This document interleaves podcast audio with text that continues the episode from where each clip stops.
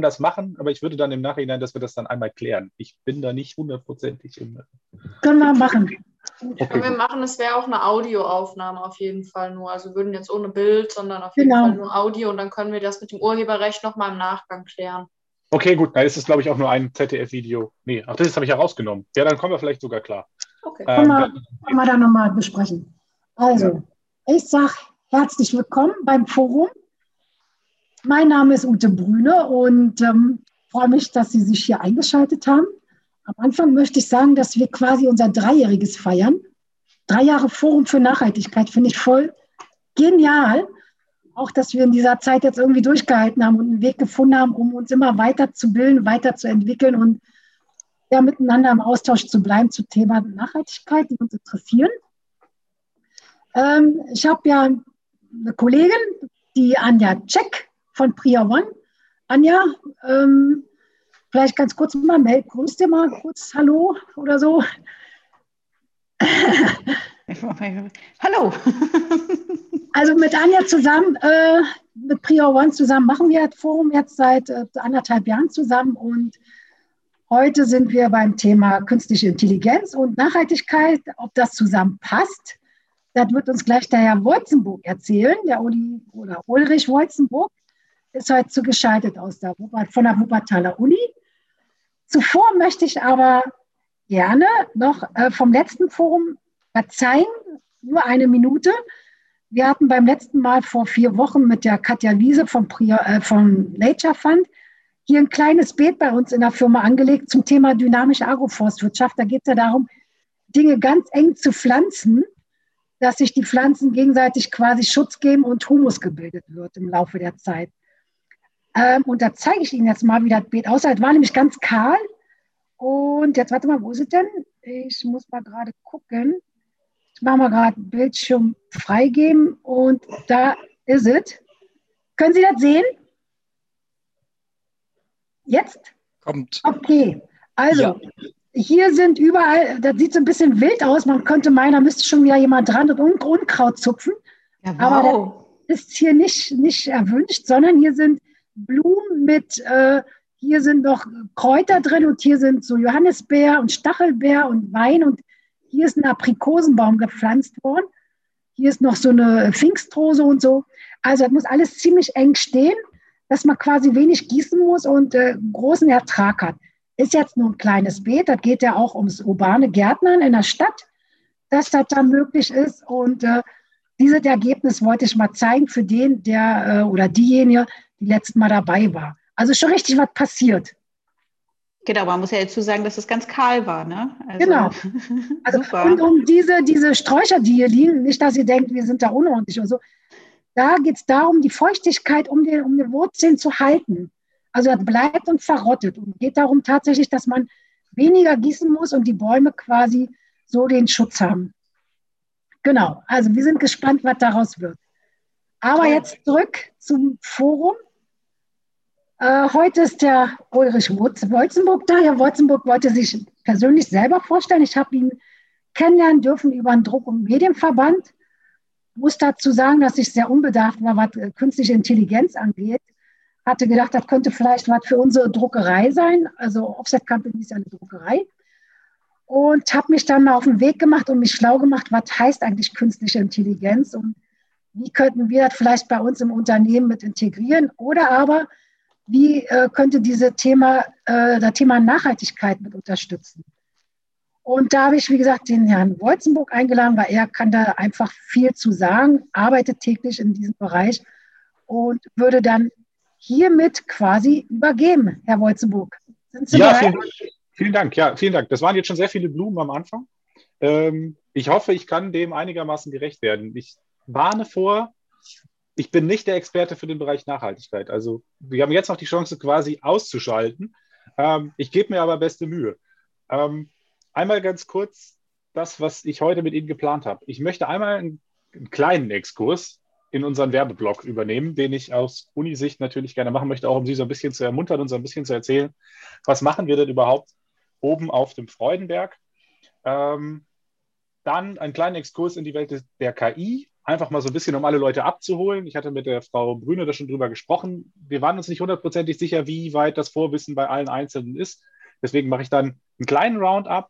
Ähm, dann sprechen wir natürlich auch über das Thema Nachhaltigkeit, wo ich mich ein bisschen mit fremden Federn schmücken werde, aber das sage ich direkt dazu. Das ist, glaube ich, auch nicht schlimm, ähm, weil ich da was ganz Spannendes zu gefunden habe. Und danach, ich hatte das auch schon angekündigt, äh, eben in der kleineren Runde, sind eigentlich Sie gefragt, weil dann möchte ich mit Ihnen in eine kleine Diskussion zum Thema KI gehen. Ähm, da werden Sie aktiv werden müssen. Da kommt, wird mir auch keiner entkommen, den ich hier sehe oder den ich vielleicht auch nicht sehe, aber nur den Namen. Ähm, Genau. Und wenn wir damit durch sind und dann noch Fragen sind, stehe ich dafür natürlich gerne zur Verfügung. Fangen wir vorne an. Die meisten von Ihnen werden mich wahrscheinlich nicht kennen oder haben mich schon mal gesehen. Ich war ja auch schon mal hier in einem Forum für Nachhaltigkeit. Ähm, das war, glaube ich, vor, vor drei Monaten oder vor vier Monaten. Ich weiß es gar nicht mehr. Ähm, genau, da habe ich, hab ich mal reingeläuert nicht die ganze Zeit durchgehalten, muss ich zugeben. Das war aber auch ein bisschen, lag ein bisschen an der Veranstaltung, meinem Erwartungshorizont und dem, was bei mir noch auf dem Zettel stand. Ähm, ich selber habe an der BUW Druck- und Medientechnologie studiert, bin danach als Berater im Bereich E-Commerce und IT ähm, unterwegs gewesen, habe ein bisschen auch insbesondere Druckereien beim Thema Online-Druck und wie kann ich meine Prozesse schlanker machen und ähm, jetzt natürlich aus der Perspektive einer klassischen Druckerei sind das nicht so die die größten Freunde, aber wir haben ja auch klassische Druckereien versucht, ähm, weiter in diesem Thema zu, ähm, zu schulen und bin seit 2018 am SICOM-Institut der Uni Wuppertal als wissenschaftlicher Mitarbeiter. Ähm, dazu möchte ich auch kurz was erzählen. Das Institut SICOM, das Institut für Systemforschung der Informations-, Kommunikations- und Medientechnologie, wurde 2012 gegründet an der Uni Wuppertal, ist dort ein In-Institut, also gehört quasi in die Uni, nicht, das ist keine externe ähm, ist keine externe ähm, Institution, die dort stattfindet.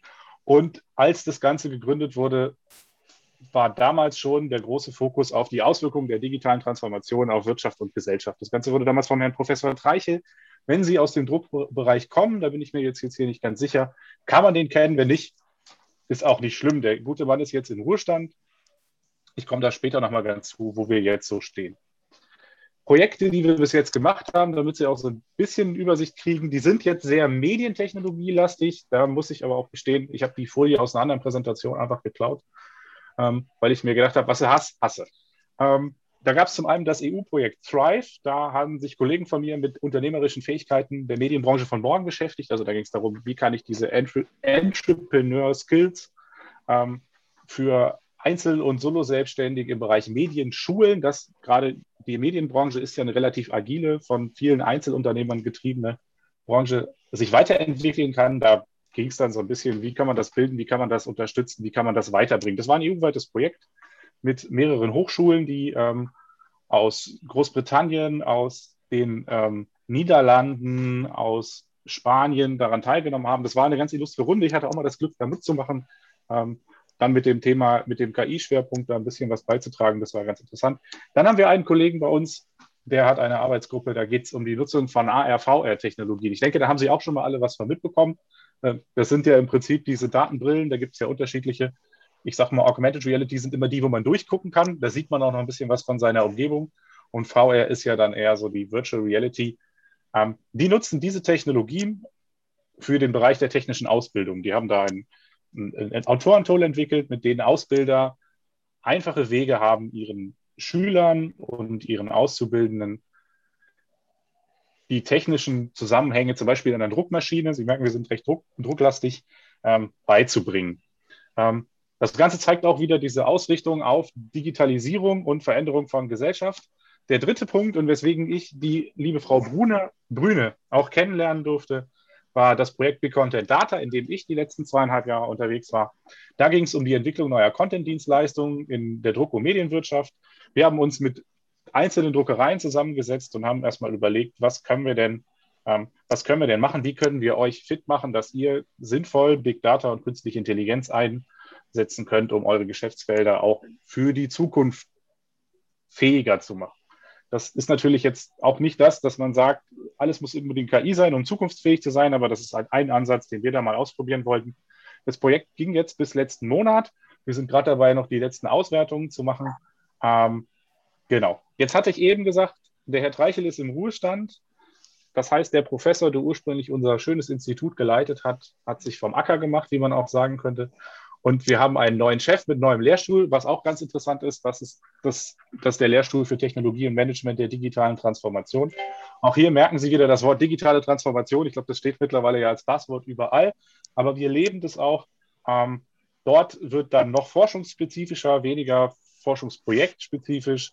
Ähm, werden Forschung betrieben, wirklich Grundlagenforschung zum Einsatz von digitalen Technologien als Befähiger für die, Digi, äh, für die digitale Transformation in Institutionen, Gesellschaft, wie das alles so funktioniert. Um da zwei Forschungsgebiete. Pardon? Hat ja nichts mit der Druckbranche zu tun, sondern mit Hat dem Gesamt. Gar nichts mit der Druckbranche. Einfach nur das nochmal am Rande, genau. Also. Genau. Das ist so ein bisschen so der weitere Rahmen. Das Institut von uns hat auch nicht primär was mit der Druckbranche zu tun. Da laufen auch genau. andere, da laufen auch andere Projekte, zum Beispiel zum Bereich automatisiertes Fahren. Ähm, haben wir auch eine relativ große Gruppe, die sich darum kümmert. Ich kann halt aus meiner Perspektive als Druckmedientechniker eher diese Medien spezifischen Fragestellungen da benennen. Wenn wir uns den Lehrstuhl noch ganz kurz angucken, um das abzuschließen, ähm, da geht es vor allen Dingen um den Einsatz von künstlicher Intelligenz in der Industrie. Also es ist relativ produktionslastig. Da geht es darum, wie kann ich besser, sinnvoller, intelligenter Dinge produzieren, weiterentwickeln. Wie komme ich da?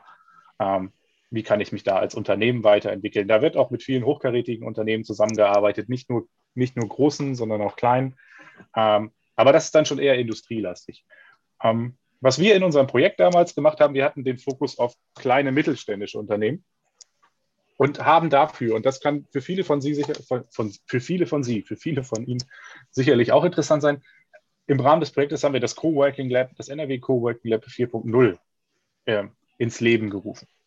Und zwar ist das Ganze eine, wir sagen immer so schön, interdisziplinäre Plattform. Ähm, da geht es darum, künstliche Intelligenz und Big Data auch für kleine und mittelständische Unternehmen greifbar zu machen. Weil Sie kennen das sicherlich alle, wenn wir von künstlicher Intelligenz reden, reden meistens irgendwie die meisten immer von Amazon, Google, Apple, wie sie alle heißen.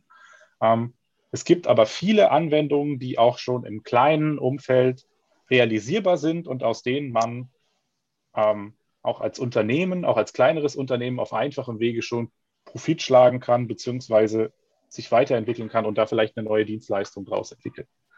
Ähm, ich habe mit dem Unternehmen gesprochen, was bei uns beteiligt war. Ich darf das so grob anreißen, aber nicht zu dolle. Wir hatten zum Beispiel ein Unternehmen, die haben sich damit beschäftigt, ähm, das ist halt eine große Druckerei, die machen viele Verpackungen und die haben gesagt, sie haben super viele Verpackungsmaterialien. Ähm, sie drucken hunderttausende Verpackungen im Jahr, aber die wissen eigentlich gar nicht, was in den Verpackungen drin ist.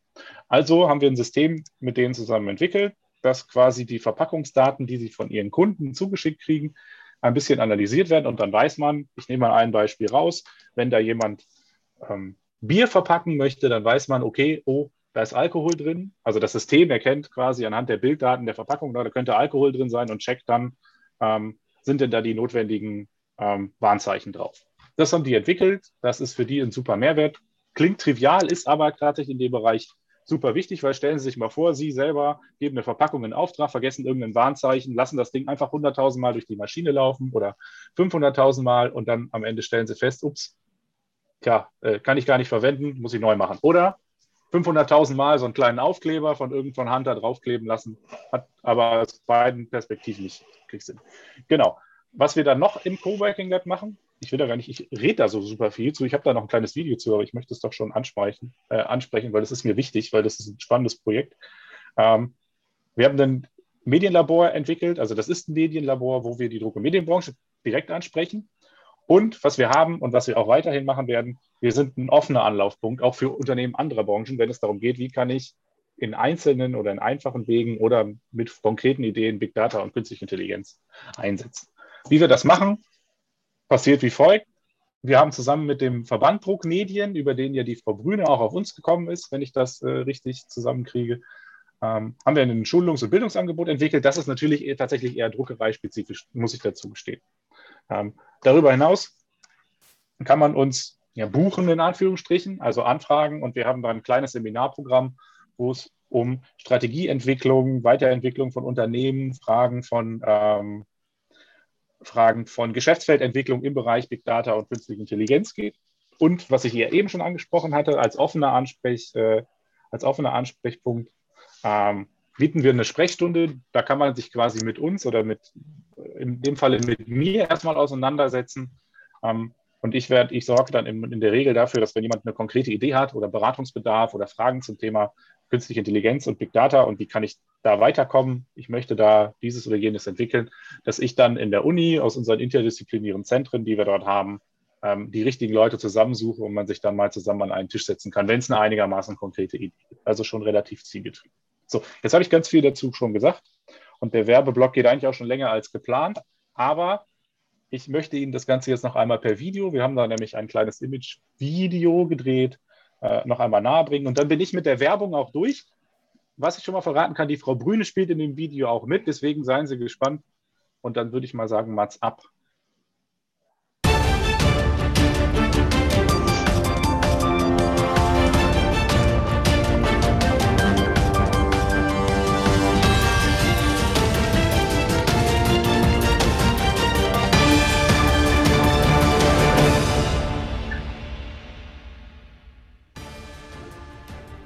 Jedes Unternehmen, das nicht schon heute eine Art mathematischer Think Tank ist oder plant in Kürze ein solcher zu werden, hat im Grunde genommen schon den Anschluss verpasst.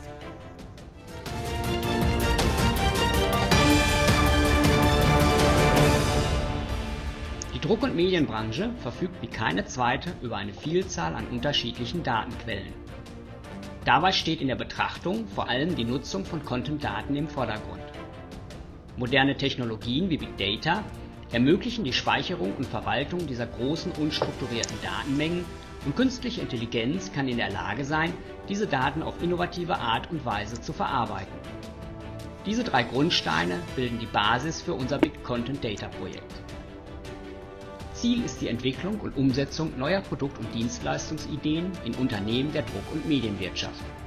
Angefangen bei Bedarfsanalysen über Strategieentwicklung bis hin zur gemeinsamen Umsetzung. Des Weiteren fördern wir aktiv die Forschung und die Weiterbildung in Richtung künstliche Intelligenz.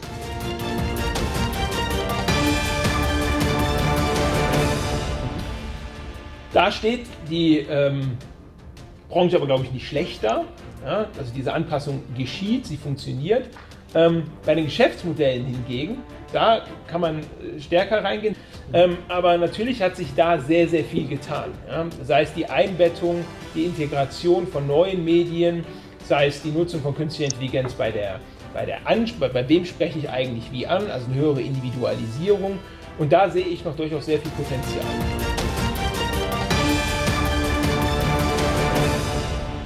Wachstumsmarkt künstliche Intelligenz. Mobilität, Gesundheit, Wissenskultur, diese und viele weitere Megatrends des 21. Jahrhunderts wird KI maßgeblich vorantreiben. Denn KI ist eine sogenannte Querschnittstechnologie, also eine Technologie, welche die Basis für andere Technologien bildet. Ähnlich wie der Verbrennungsmotor oder das Internet verändern Querschnittstechnologien die Welt in vielen Bereichen. Die KI wahrscheinlich in allen. Experten sagen der Technologie und dem Markt für künstliche Intelligenz eine glänzende Zukunft voraus. Während die Einnahmen 2016 noch bei 150 Millionen US-Dollar lagen, haben sie sich 2019 mit 420 Millionen US-Dollar innerhalb von drei Jahren fast verdreifacht. Bis 2025 soll der KI-Markt auf 36,8 Milliarden US-Dollar ansteigen. Prognostiziert wird ein exponentielles Wachstum.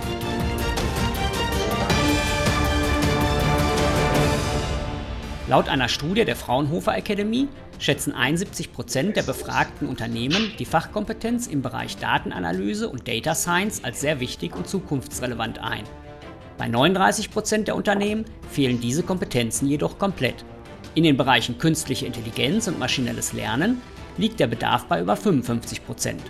Des Weiteren halten 76 Prozent Angebote von externen Weiterbildungseinrichtungen für wichtig bis sehr wichtig Erst vier von zehn sehen diese Maßnahmen in ihrem Unternehmen gut bis sehr gut umgesetzt. Nach Analysen von McKinsey haben Unternehmen einen erhöhten Bedarf an Aus- und Weiterbildung, um ihre Wettbewerbsfähigkeit zu erhalten. Das NRW Coworking Lab bietet dabei Unterstützung mit den richtigen Tools, Methoden und dem entsprechenden Weiterbildungsangebot.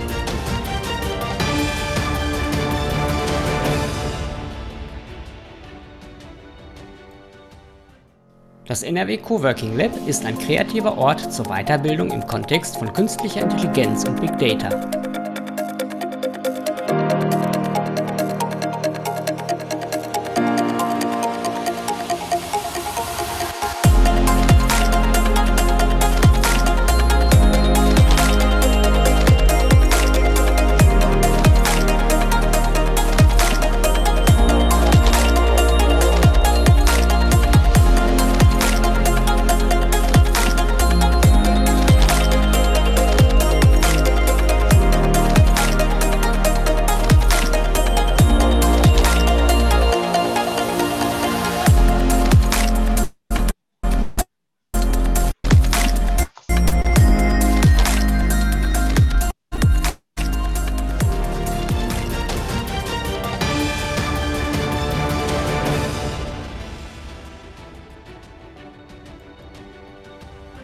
Coworking Lab ist unsere Plattform für interdisziplinäre Zusammenarbeit zwischen Wirtschaft und Wissenschaft.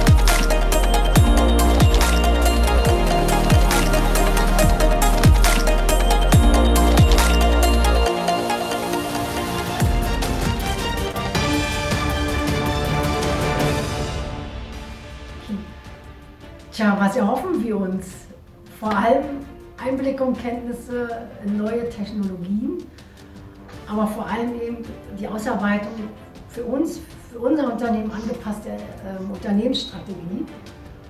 Und um diese erfolgreich umzusetzen, sind unsere Mitarbeiter von Anfang an in diesem Prozess mit dabei.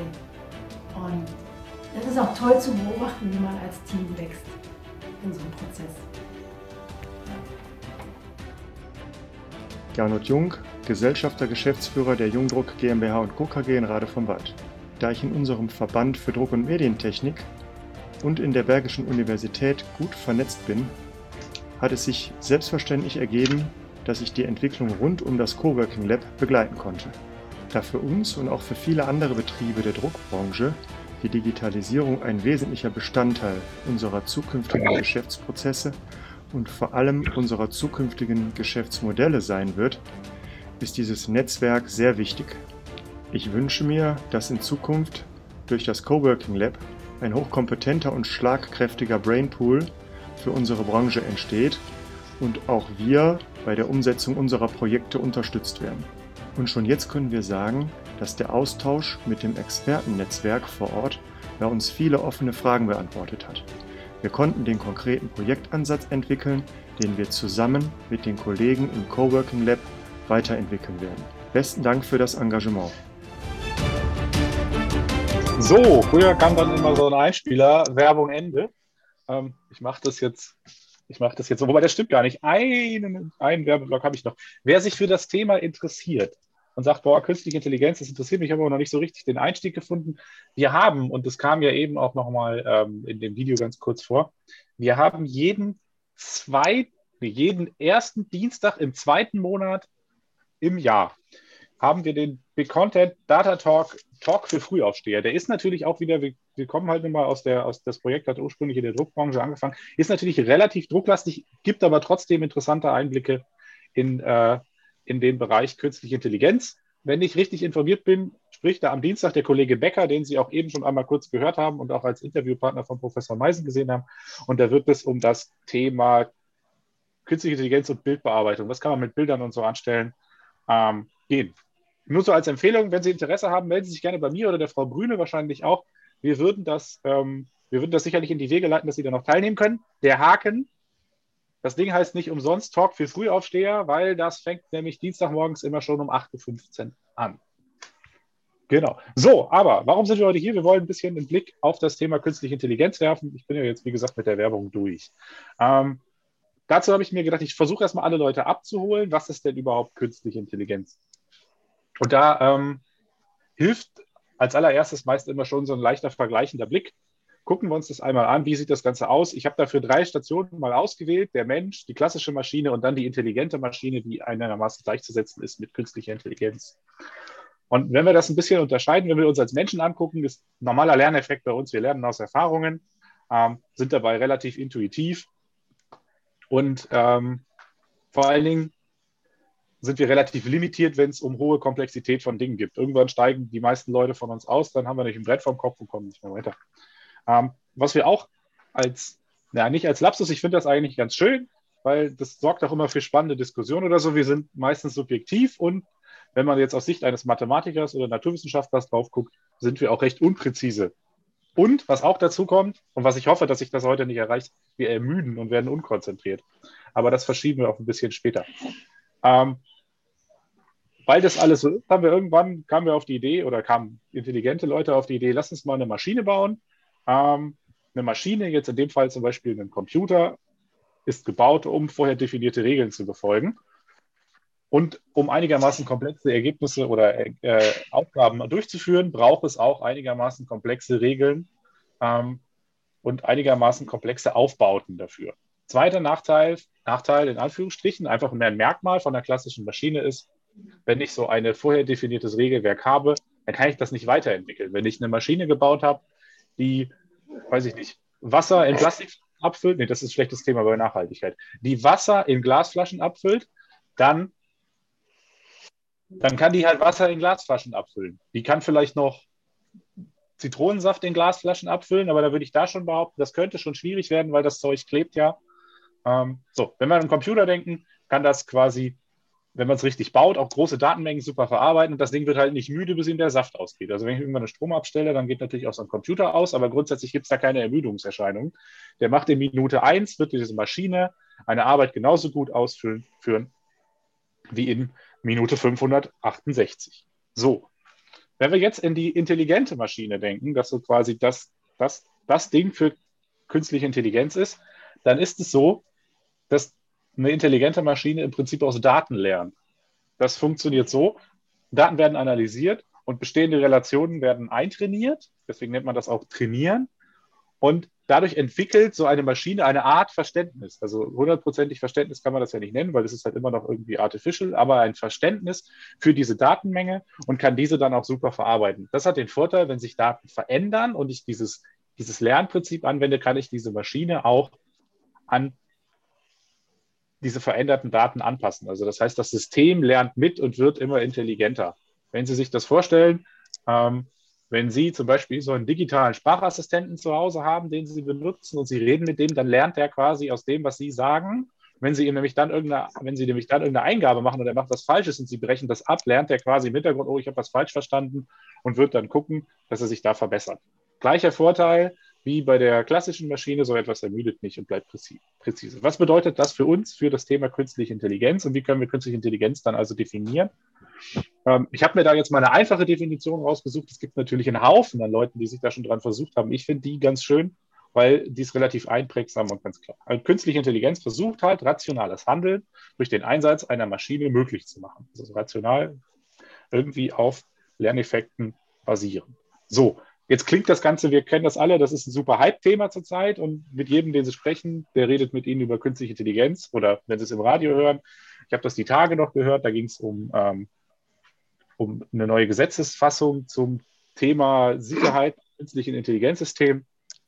Ähm, das Thema ist aber gar nicht so neu, weil wenn wir uns das angucken, war, hat Alan Turing schon 1936 die ersten Gedanken verfasst die quasi so ein theoretisches, theoretisch-mathematisches Modell aufgestellt haben, die das Prinzip dieser selbstlernenden Maschine ähm, ausformuliert haben.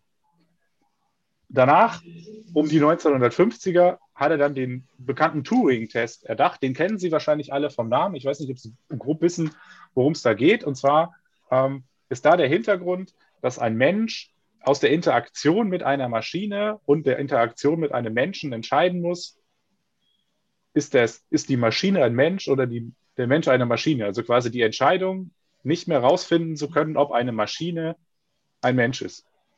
So, da gab es dann ganz viele, da dann ganz viele Ansätze, die da in der Richtung passiert sind. Ich kann dazu auch super den Film The Imitation Game empfehlen. Ähm, einmal eine spannende Geschichte und wer Benedict Cumberbatch mag, hat auch noch einen netten Schauspieler dazu. Ähm, das Ganze war dann eher theoretisch und war technisch auch noch nicht so super ausgereift. Ähm, vor allen Dingen kam dann der große KI-Winter in den 65, 75er ähm, Jahren. Und zwar hat man festgestellt, wir kommen mit der Technik, die wir haben, gar nicht so super weiter, weil wir sind halt limitiert. Rechenleistung war noch nicht so groß. Das hat dazu geführt, wir haben festgestellt, wir kommen nicht mehr weiter, also wurden erstmal Finanzierungen und Weiterentwicklung eingestellt. Ähm, das ging dann um die um die 75, äh, um die 1975er, 1980er ging das Thema dann wieder los. 1988 wurde das Deutsche Forschungszentrum für äh, Künstliche Intelligenz gegründet und ab da ging es eigentlich auch so richtig ab. Ähm, 1997 die erste Schachmaschine, die Welt, einen Weltmeister geschlagen hat. Ähm, es gibt jährlich stattfindende Robocops, in denen äh, Robocups, in denen intelligente Maschinen gegeneinander antreten. In dem Falle dann den Fußball. Warum das so spannend ist, äh, kann ich gerne auch noch mal was erzählen, weil das ist halt eine super komplexe Sache. Eine Maschine, die den Ball erkennt, hinterherläuft, ein Tor schießt. Ähm, genau. 2011 hat IBM Watson entwickelt. Das ist ein relativ, ähm, relativ starker Supercomputer. Und 2016 hat dann Google, kennt man ja vom Namen her, die haben dann AlphaGo entwickelt. Ähm, ich weiß nicht, ob Sie dieses Spiel Go kennen. Das ist eher im asiatischen Raum bekannt. Es ist, ist im Prinzip auch auf passiert im Prinzip auch auf so einer Art Schachbrett und da geht es darum, dass man gegenseitig die Reihen in unterschiedliche Farben umkehren muss. Ich hoffe, ich erzähle jetzt keinen Stuss, aber so habe ich das immer verstanden. Das ist halt super komplex, nochmal deutlich komplexer als Schach. Ähm, und dann haben sie es tatsächlich geschafft, eine Maschine zu, zu bauen, die dieses Spiel lernt und dann, dann auch den Großmeister äh, in, dieser, äh, in dieser Sportart, in diesem Spiel schlagen kann. So, das ein bisschen zur Entwicklung von künstlicher Intelligenz. Da kann man sehen, wir sind jetzt eigentlich an dem Punkt, wo das, um das jetzt mal ein bisschen flapsiger zu sagen, richtig abgeht mit, ähm, mit dem Thema künstliche Intelligenz. Was passiert super viel an ganz vielen Stellen. Rechenpower wird immer verfügbarer. Ähm, ich meine, wir haben mittlerweile jeder irgendwie so einen kleinen Supercomputer in der Tasche. Ähm, das war vor 20 Jahren undenkbar und auch vor 10 Jahren hätte man noch nicht gedacht, dass die Rechenleistung so hoch gegangen ist. Das heißt, wir haben super viele Möglichkeiten, künstliche Intelligenz anzuwenden. Wir müssen halt nur wissen, wie. Ähm, kleinen Bereich, den ich auch ähm, da noch kurz möchte. Es gibt unterschiedliche Disziplinen von künstlicher Intelligenz. Ähm, häufig unterscheidet man dann zwischen der einfachen künstlichen Intelligenz, also einfach der Erforschung von Mechanismen des intelligenten menschlichen Verhaltens. Dann geht es das maschinelle Lernen, das ist dann schon einen Schritt weiter. Da sind wir dann in der Ecke, von denen ich eben schon gesprochen habe. Da gehe ich gleich nochmal ganz kurz drauf ein.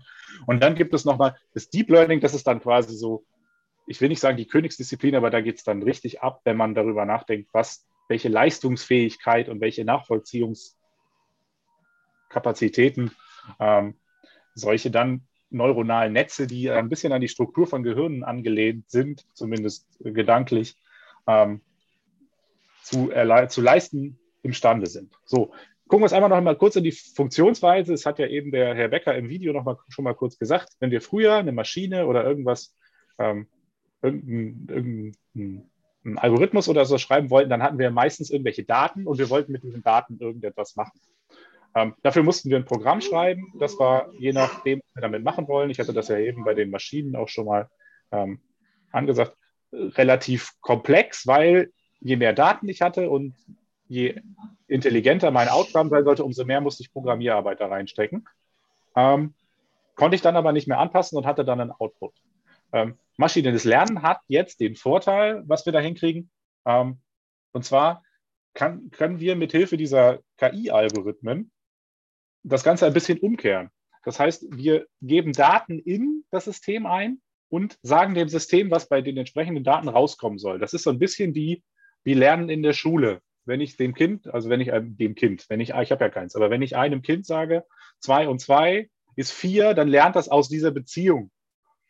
Und das können Maschinen mittlerweile im maschinellen Lernen. Und das heißt, ich gebe denen Daten, trainiere das mit diesen Daten und den dazugehörigen Outputs und kann daraus, kann ich ein, eine Systematik ableiten, die dieses System dann auf andere Daten natürlich in diesem Bereich übertragen kann. Was kann ich damit machen? Ähm, da kommen wir jetzt zu. Ich kann damit nämlich drei Handlungsfelder bedienen, die super spannend sind. Zum einen kann ich Dinge wahrnehmen und erkennen. Das heißt, ich kann Gesten erkennen. Ähm, ich kann Bilder, Gesichter erkennen, das kennen Sie wahrscheinlich alle. Ich bin jetzt, ich habe jetzt hier so ein iPhone, aber das soll ja mit vielen anderen Telefonen auch gehen. Haben mir gesagt, ich halte das vor die Nase, das erkennt sofort mein Gesicht und entsperrt sich. Ähm, das passiert natürlich einmal, weil es erkennt, da ist ein Gesicht, da ist eine Person und auf dem anderen, weil es biometrische Übereinstimmungen vergleichen kann. Was ich dann als zweiten Bereich habe, was ich machen kann, ich kann Dinge begreifen, verstehen. Systeme können Videos analysieren, die können Text analysieren. Heutzutage mittlerweile schon so gut, ich hatte erst überlegt, da noch ein Beispiel zu bringen, aber das würde wahrscheinlich unseren Zeitrahmen sprengen, wenn ich so auf die Uhr gucke.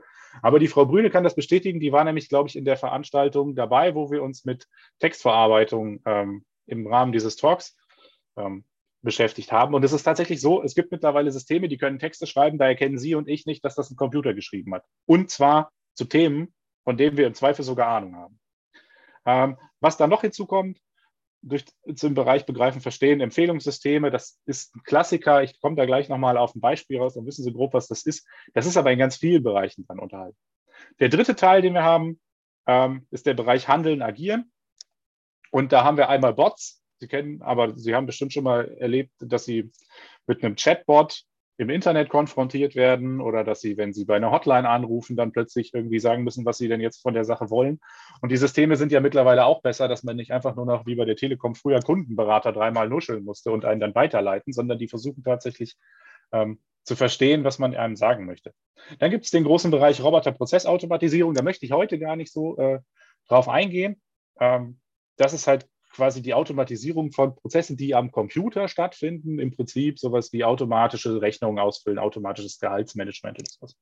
Und ein dritter Bereich, der relativ groß ist, wo wir gleich auch noch mal ein kleines, äh, auch mit einem Augenzwinker ein Video zu haben, sind virtuelle Assistenten. Ich habe ja eben schon mal an, erwähnt, wer ähm, irgendwie eine Google Alexa oder eine, eine, Siri oder sowas nutzt, hat ja mit denen in den meisten Fällen schon äh, Erfahrung gemacht. Das ist aber nicht das Ende von virtuellen Assistenten, sondern sowas findet natürlich auch im Bereich der, ähm, wenn Sie zum Beispiel an autonome Autos denken oder so, sind das im Prinzip auch virtuelle Assistenten, die Sie halt nur, die halt nur immer tiefer und immer weiter auch in die Handlung des Menschen eingreifen. So, wollen wir uns mal ganz kurz angucken, was diese Sachen machen können und dann ähm, gehen wir schon weiter. Ein Teil ist heutzutage, glaube ich, für viele nicht mehr neu. Ich kann heutzutage Bilder einfach von der Maschine klassifizieren lassen. Der sagt mir dann einfach, das sind das sind Merkmale, die ich zu gewissen Schlagworten ähm, beziehe. Jetzt sehen wir das hier zum Beispiel, da ist dieser Teddybär, diese, dieses Maskottchen und dann hat dieser Computer dazu, hat sich, hat dieses, hat nur dieses Bild gesehen, wurde dafür vorher angelernt mit ganz vielen unterschiedlichen Bildern, pardon, ähm, und kann jetzt daraus gewisse Schlagworte ableiten, wie Vergnügen, Spielzeug. Er erkennt aber auch Teddybär und was ich spannend finde, er erkennt sogar fiktive Figur. Also er erkennt nicht nur einfach ein Gesicht oder so, sondern er erkennt, das ist ein Gesicht, aber wahrscheinlich kein menschliches oder so, sondern eher von einer Stoffpuppe oder so. So, das ist erstmal nur erkennen. Jetzt kommt der viel spannendere Teil. Jetzt, das ist ein bisschen, wie man so schön sagt, Blast from the Past, weil die Webseite gibt es nicht mehr. Ähm, das hat aber mal Microsoft online gestellt. Und das war How, How Old Net. Ich weiß nicht, ob das jemand von Ihnen schon mal gesehen hat. Das ist so drei, vier, fünf Jahre her. Da war das, war das super gehypt. Ähm, da konnten Sie nämlich ein Bild mit Ihrem Handy machen und dann hat Ihr Handy bzw. die Webseite geraten, wie alt Sie sind. Ähm, da muss ich ganz ehrlich sagen, je später der Abend, umso lustiger wurde das eigentlich, äh, weil natürlich auch immer unterschiedlichere ähm, Altersangaben daraus kamen. Und für die, die dann irgendwie fünf Jahre jünger waren, kennen wir alle, da war das dann immer ganz schmeichelhaft und Jetzt für mich persönlich war es meistens eher nachteilig, das bin jetzt nicht ich, aber ich war dann irgendwie mal fünf Jahre älter. Das Ganze wurde dann eingestellt, weil irgendwann hat mal einer angefangen und hat gesagt, so, okay, äh, ich lese mir mal die AGBs durch und da hatte Microsoft, das war von Microsoft tatsächlich reingeschrieben, uns gehören im Prinzip alle Rechte an den Bildern, die ihr hochladet. Und das kann man sich ja vorstellen, das ist ja bei vielen auch Plattformen immer mal wieder das Thema, auch bei solchen Sachen wie Instagram oder so, dass da die AGBs nicht ganz so freundlich sind. Das gab einen relativen Shitstorm und deswegen haben die gesagt, wir stellen das erstmal ein. Ähm, nichtsdestotrotz gibt es Systeme, die man relativ einfach aufsetzen kann, die sowas auch schon irgendwie am heimischen Computer mal machen können. Aus Spaß oder aus Nicht-Spaß. So. Das ist der eine Bereich, Wahrnehmen, Erkennen. Gucken wir kurz in den nächsten Bereich rein. Da geht es um äh, Verstehen. Und zwar etwas, was super praktisch ist und heutzutage viel angewendet wird. Künstliche Intelligenz ist in der Lage, ungewöhnliche Datensätze oder Datenfehler in großen Datenmengen zu erkennen. Ähm, wir haben das jetzt hier mal mit diesen Fischen dargestellt. Aber das kann natürlich, wenn ich irgendwie was produziere oder so, super sein, wenn so ein System erkennt, okay, das, was jetzt produziert ist, ist nicht, ist nicht richtig anhand von Sensordaten. Oder im Finanzwesen passiert es auch. Ich weiß nicht, wem das schon mal passiert ist. Mir ist das mal passiert. Ich war jahrelang nicht im Ausland, habe zu, hab zu Hause, also hier, wenn ich hier in der Nähe war, immer nur mit der Kreditkarte getankt, bin ins Ausland gefahren, musste da Geld abholen, heben, konnte kein Geld abheben, weil das System ähm, die Fraud Detection von meiner Bank gesagt hat, Nee, der Wolzenburg, der war noch nie im Ausland Geld abholen, der tankt damit immer nur. Ähm, musste ich dann bis, das war dann ein Sicherheitsfeature, was für mich ein bisschen schief gegangen ist, aber grundsätzlich ist das ja ganz praktisch. Ähm, wenn Sie plötzlich äh, auf Ihren Kreditkartenauszug gucken und haben Geld in Bangladesch abgerufen und waren gar nicht in Bangladesch, dann wissen Sie, das System hat nicht funktioniert. So, zweiter Bereich, der ganz äh, interessant ist, ist, ähm, künstliche Intelligenzsysteme können klassifizieren. Das klingt jetzt ein bisschen abstrakt, aber das ist eigentlich total interessant, weil wenn ein System vorher bekannte Gruppen anhand von Merkmalen gelernt hat, kann es die zuordnen. Wir haben jetzt hier das Beispiel mit Orangen und Äpfeln. Und zwar haben wir einfach mal aufgetragen Farbe und Größe dieser Früchte auf Bildern. Und das System kann dann anhand der Größe und der Farbe des Objektes sagen, ist es eher ein Apfel oder ist es eher eine Orange. Nur mal so ähm, fürs Verständnis. Klingt jetzt super einfach. Jetzt kommen die spannenden Sachen. Es gibt Prädiktionssysteme, wie sie zum Beispiel Amazon einsetzt. Ähm, und das habe ich schon mal festgestellt wenn Sie sich für ein Thema brennend interessieren und surfen ein bisschen bei Amazon, vergleichen ein bisschen den Preis oder so, in meinem Fall meist irgendwelches Werkzeug, was ich nicht benutzen kann, aber aus irgendeinem Grund gerne haben möchte, ähm, dann gucke ich da öfter. Und was ich nicht wusste, was ich dann mal, äh, was ich gelernt habe, ist, dass Amazon trackt das quasi und hat ein System im Hintergrund laufen, was guckt, wie viele Leute in welchen Regionen interessieren sich für welche Themen und wie wahrscheinlich ist das aufgrund dessen, wie sie sich sonst Sachen angucken, dass sie die Sachen bestellen und dann liefern wir die einfach schon mal in die Nähe, dass die die dann auch auf jeden Fall am nächsten Tag zugestellt kriegen können. Das heißt also, wenn die Bohrmaschine, die ich haben will, eigentlich die ganze Zeit in München rumliegt, die aber wissen, der Verkehr aus München nach Wuppertal dauert gerade ewig, aber der Wolzenburg guckt sich seit zwei Wochen diese Bohrmaschine an und vergleicht die Preise ständig, dann schicken die einfach schon mal zwei von den Bohrmaschinen in einem großen Laster irgendwo hier in die Richtung, ich weiß gar nicht, wo hier bei uns das große Amazon-Laden ist, sagen wir einfach nach Bad Hersfeld oder so. Und dann liegt das schon mal da. Und wenn ich die dann bestelle, dann habe ich die auch direkt am nächsten Tag. Genau. Da kann man noch ganz viele andere Sachen mitmachen. Da kann man, deine, da kann man Preise dynamisch bestimmen. Ähm, aber da will ich gar nicht so weit drauf eingehen. Das ist ja alles so ein bisschen E-Commerce. Ich weiß, ich komme daher, ich weiß nicht immer, wie viele Leute dazu Bezug haben. Dann haben wir den Bereich Handeln, habe ich ja eben schon mal kurz angesprochen, Assistenzsysteme. Ähm, ich habe jetzt mal geguckt, dass ich da mal etwas nehme, was nicht so ganz so der Klassiker ist, aber doch spannend und äh, hatte da auch mit der Frau Brüne kurz drüber gesprochen. Ähm, was jemand oder was ein Startup in Israel entwickelt hat, die haben künstliche Intelligenz eingesetzt im Bienenstock und zwar als Detektor, wenn sich im Ökosystem des Bienenstocks irgendetwas verändert. Jetzt weiß ich nicht, jetzt, ich frage einfach mal provokant, wie, viel, wie viele Leute von Ihnen haben Bienen? Ich, zwei. Sehe ich das richtig, Herr Voss? Oder war das ein, oh Gott, ich habe keine Bienen? Nee, ich hatte mal Bienen. Ich weiß aber, ich, ich, ich, ich habe aber die Ausbildung bei der äh, PIA gemacht. Ja, also Sie wissen also genau, wie komplex das halt ist. Und da können viele Dinge passieren, viele Umwelteinflüsse können sich verändern. Und wenn Sie da nicht auf der Hut sind, ähm, bei uns ist das jetzt eher so Hobby-Imkerei mit drei Völkern. Das heißt, wir müssen immer ein bisschen mehr reingucken und gucken, wenn Sie da nicht auf der Hut sind, kann da was schiefgehen. Ihnen geht so ein Volk ein, die schwärmen aus und weg. Dafür haben die ein System entwickelt, das hängt man in diesen Bienenstock. Das kann anhand von ähm, den Geräuschen, die die Bienen machen, also das Summen, ähm, der Temperatur im Bienenstock, unterschiedlichen anderen Verhaltensmustern, kann das erkennen, hör mal, hier stimmt was nicht, guck mal nach deinen Bienen. Oder die Wahrscheinlichkeit, dass dein Bienenvolk schwärmt, also sich teilt und dann eine neue Königin macht, ist bei so und so viel Prozent, da musst du dich jetzt drum kümmern.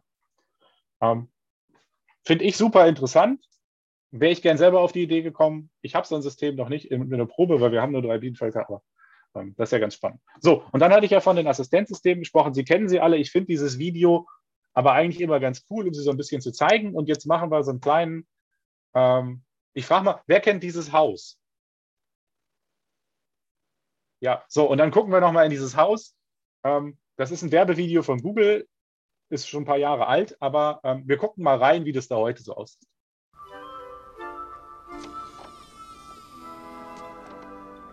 Mom? Dad? Hey, Google, what's on my calendar today? You have one event called House to Yourself. Oh, yeah.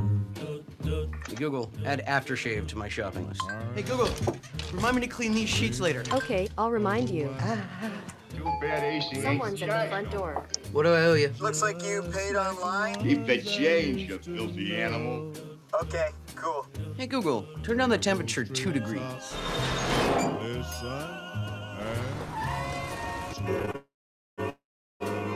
Hey Google, begin Operation Kevin. Operation Kevin underway.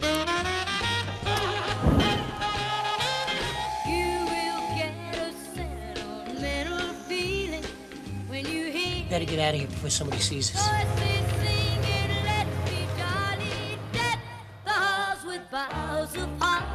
So, wie gesagt, war auch ein bisschen Werbung, jetzt nicht für uns, sondern von Google, aber ich fand das ganz spannend, um mal so ein bisschen zu zeigen, ähm, was denn so mit Haustechnik und so alles geht. Es gibt noch ein Video, was ich Ihnen an die Hand legen kann, das kann ich ja später gerne nochmal raussuchen. Da geht das, das geht darum, was passiert, wenn diese ganzen Assistenzsysteme schiefgehen. Ähm, das habe ich jetzt mal nicht genommen, weil das ist am Ende auch ein bisschen, äh, sagen wir, grenzwertig brutal. So, jetzt sind wir aber heute beim Forum für Nachhaltigkeit und ich merke, ich schwafel schon die ganze Zeit. Wir kommen so langsam, kommen wir zum Kern. Ähm, künstliche Intelligenz und Nachhaltigkeit. Ähm, ja, jetzt hatte ich das eben am Anfang schon gesagt. Ich bin jetzt leider kein Nachhaltigkeitsforscher. Das heißt, ich habe unserem Oberbürgermeister hier ähm, kein Stück voraus, sondern bin da eher im Nachtreffen. Ähm, deswegen habe ich mich in der Vorbereitung zu dieser Veranstaltung irgendwie erstmal hingesetzt und habe so gedacht, so ja, die Frau Brüne möchte das, was zu KI erzähle, das kriege ich auf jeden Fall hin. Ähm, aber ich muss ja auch noch was zur Nachhaltigkeit. Jetzt kann ich zum Forum zur Nachhaltigkeit und kann dann erzähle da nicht zum Thema Nachhaltigkeit. Jetzt habe ich eben in den Gesprächen mitbekommen, dass es schon sehr viel um das Thema Umweltschutz auch in, in, ihren, in ihren anderen Aktivitäten geht. Ich habe mich aber mal hingesetzt und habe das mal ganz klassisch gemacht und habe einfach mal in Duden geguckt, also online natürlich, ähm, wie ich so bin. Und habe da das gefunden, dass es ein Prinzip ist, nach dem nicht mehr verbraucht werden darf, als jeweils nachwachsen, sich regenerieren oder künftig wieder bereit werden, bereitgestellt werden kann. Ähm, das fand ich ganz praktisch. Das ist ja klar. Aber dann habe ich mich gefragt als nächstes, ja, wie kann ich denn Nachhaltigkeit erreichen? Weil was bedeutet das denn? Das gibt ja viele Bereiche. Ich kann es mir natürlich im Umweltschutz vorstellen. Ähm, und da bin ich über die Internetseite der UN gestolpert, die sich ja mit Sustainable Development auseinandersetzen. Und die haben tatsächlich in den letzten Jahren 17 Ziele für nachhaltige Entwicklung ungefähr mit dem Fokus auf 2030 aufgestellt. Ähm, und da habe ich ganz schön Glück gehabt, weil die hätte ich nämlich nicht zusammengekriegt. Ähm, ich fand das aber ganz einleuchtend. Ich weiß jetzt nicht, inwiefern das bei Ihnen schon diskutiert wurde. Ich kann das empfehlen. Gucken Sie sich die Seite mal an. Ich fand das super spannend. Ich möchte da jetzt nur ein bisschen drauf eingehen, weil ich sage das jetzt mal andersrum als im Thema KI. Sage ich jetzt mal, Sie sind jetzt für das die Experten, deswegen bin ich da so ein bisschen raus. Ja? Ich habe mich nur damit auseinandergesetzt, habe festgestellt, es gibt drei Bereiche, Gesellschaft, Wirtschaft und Umwelt. Das hat sich für mich eingeleuchtet. Die haben wir auch bei Betrachtung, wenn wir uns mit KI oder mit Digitalisierung auseinandersetzen, auch immer so ein wenig. Ähm, ich habe trotzdem mal eins rausgesucht, obwohl Sie ja wahrscheinlich, Sie wissen das ja sicherlich alle, nein, natürlich nur Spaß. Ähm, und zwar habe ich mir mal das Unterziel 7 rausgesucht, Affordable and Clean Energy, auch weil mich das einfach ein bisschen interessiert hat. Das Thema habe ich mal reingeguckt, habe gesagt, oh, guck mal, die haben ja nicht nur dieses Oberziel, sondern die haben ja auch noch fünf Unterziele. Ähm, ich fasse das mal ganz kurz zusammen. Im Groben geht es darum, um den allgemeinen Zugang von bezahlbarer, erneuerbarer Energie für Leute zu vernünftigen Preisen. Also alles sehr sinnvolle Sachen. So. Was sagt uns das jetzt für den Einsatz von künstlicher Intelligenz und Nachhaltigkeit, habe ich mich dann gefragt. Und da hatte ich schon wieder Glück, weil da bin ich nämlich auf die Seite vom Wissenschaftsmagazin oder von dem Wissenschaftsjournal, muss man ja sagen, Magazin. Es ist nicht Nature gegangen. Und da hatten tatsächlich schon ein paar findige Wissenschaftler ein Paper veröffentlicht zu dem Thema The Role of Artificial Intelligence in Achieving Sustainable Development Goals. Also die haben im Prinzip schon mal untersucht, was gibt es denn für Studien, was gibt es denn für wissenschaftliche Ausarbeitungen zu dem Thema, wie sich künstliche Intelligenz auf diese äh, Sustainable Development Goals auswirkt. Und das habe ich mir gedacht, das finde ich super. Das stelle ich Ihnen jetzt mal ganz kurz vor, weil das fand ich auch spannend. Ähm, und dann haben wir die einzelnen Bereiche. Sie haben sich zum Beispiel das Thema Society angeguckt, also Gesellschaft, und haben dann zu den einzelnen Zielen, also diesen einzelnen Unterzielen, insgesamt für alle drei Bereiche 169 Stück Studien verglichen und haben dann einzeln geguckt, gibt es Nachweise dafür, dass künstliche Intelligenz dieses Thema eher unterstützt oder eher hemmen kann. Das heißt jetzt zum Beispiel, wenn wir uns das angucken, und da kommen wir gleich zu einem wichtigen Punkt noch, den werde ich später ansehen, wenn wir uns das erste und oberste Ziel angucken, keine Armut, gibt es sowohl Studien, die sagen, künstliche Intelligenz wird dieses System, äh, wird dieses Ziel begünstigen, also dafür sorgen, dass es weniger Armut gibt, als auch Studien, die sagen, nee, es geht aber in eine ganz andere Richtung. Und das haben wir eigentlich, wenn wir uns das angucken, wir gucken uns die anderen beiden auch nochmal, in allen Bereichen. Da habe ich gesagt, so, da habe ich mir gedacht, was erzähle ich denn jetzt zum Thema Nachhaltigkeit? Und dann muss ich ehrlich zu, zu, äh, zugeben, habe ich mir gedacht, mache ich es mir einfach, ich lasse es einfach so stehen. Super. Und komme eigentlich auf das Problem zu sprechen. Ähm, und zwar ist das Problem das hier. Kennen Sie das? Kennen Sie das Problem? Und gucken Sie sich das Bild genau an. Also die Eltern haben ein Mobile für ihr Kind über, ähm, übers Bett gehängt und sagen, ich, ich glaube, der liebt es, der findet es super. Und der andere sagt noch, ja, definitiv, also super, auf jeden Fall. Ja, das ist immer eine Frage der Perspektive. Weil was für den einen super aussieht, ist für den anderen vielleicht gar nicht so super. Ähm, ein Beispiel, nur um das ganz kurz anzuschneiden, was wir auch bei uns im Team öfter diskutieren. Ich sitze mit den Kollegen aus dem Kompetenzzentrum für automatisierte Mobilität, sitze ich quasi Tür an, also normalerweise sitze ich mit denen Tür an Tür. Aktuell ist es eher so, wir telefonieren Tür an Tür. Und da haben wir auch schon darüber gesprochen, dass zum Beispiel autonomes Fahren ja eigentlich total super ist, weil sie fahren nur noch Strecken, die sie wirklich fahren müssen, weil sie wollen ja eigentlich nur noch von A nach B. Und sie kommen ja vielleicht gar nicht mehr auf die Idee, ach, ich fahre mal über die schöne Landstraße oder so, sondern es wird immer der schnellste Weg gefahren. Das Auto fährt im Normalfall, wenn es, wenn es einigermaßen vernünftig gebaut ist, davon können wir dann ausgehen, wenn es sowas mal geben wird, fährt im Normalfall auch relativ energieeffizient, wird nicht viel Benzin oder Elektroenergie oder Wasserstoff verbrauchen. Ja, klingt eigentlich erstmal total super für das Thema Nachhaltigkeit, auch aus Umweltgesichtspunkten. So, was kann aber auch passieren? Es kann passieren, es gibt Leute, die sagen, ja, es kann sein, jetzt habe ich schon dreimal kann sein sagen gesagt, dass dadurch viel mehr Leute von dem normalen ÖPNV auf den Individualverkehr auf, umsteigen, weil sie sich das A jetzt erlauben können, weil sie vielleicht vorher keinen Führerschein hatten, weil sie jünger waren als 18 Jahre, weil sie keinen Führerschein haben durften oder weil sie es B einfach bequemer finden. So, das würde dann bedeuten, das fahren zwar alle effizient, aber es fahren viel mehr Autos durch die Gegend. Deswegen, um da ein bisschen darauf hinzuweisen, das ist eine schwierige Thematik. Und dann habe ich mir gedacht, so, jetzt habe ich ganz viel zu KI gesagt, jetzt habe ich ganz wenig zu Nachhaltigkeit gesagt und jetzt halte ich einfach mal die Klappe. Also noch nicht direkt, aber gleich. Und zwar habe ich mit Ihnen vor, eine interaktive Debatte zu starten zu diesem Thema. Und da würde ich Sie bitten, das, ich, das hätten wir eigentlich vorher sagen müssen, Frau Brüner, aber ich überfalle jetzt alle damit. Wenn Sie ein Smartphone zur Hand haben, nehmen Sie sich noch ein Smartphone. Haben Sie noch ein, wenn Sie ein Tablet da liegen haben oder irgendwas, holen Sie sich das schnell, weil wir brauchen jetzt gleich einen Second Screen, wie man immer so schön sagt.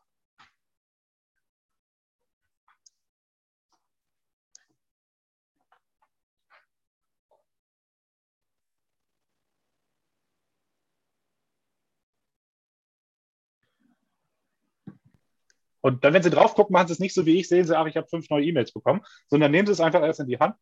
Ähm, was ich mit Ihnen jetzt gleich machen möchte, ist ein bisschen angelegt an das Format Unterhausdebatte.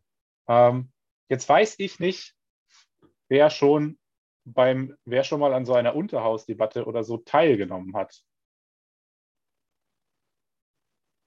Niemand. Ist nicht schlimm. Ich erkläre es einfach trotzdem. Ich hätte es auch so erklärt.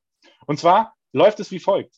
Ich werde Ihnen jetzt gleich hier in der Präsentation und auf Ihrem Gerät eine These oder Frage präsentieren. Und dann haben Sie zwei Antwortmöglichkeiten. Entweder Sie stimmen dem Ganzen zu oder Sie lehnen die ganze Sache ab. Ja?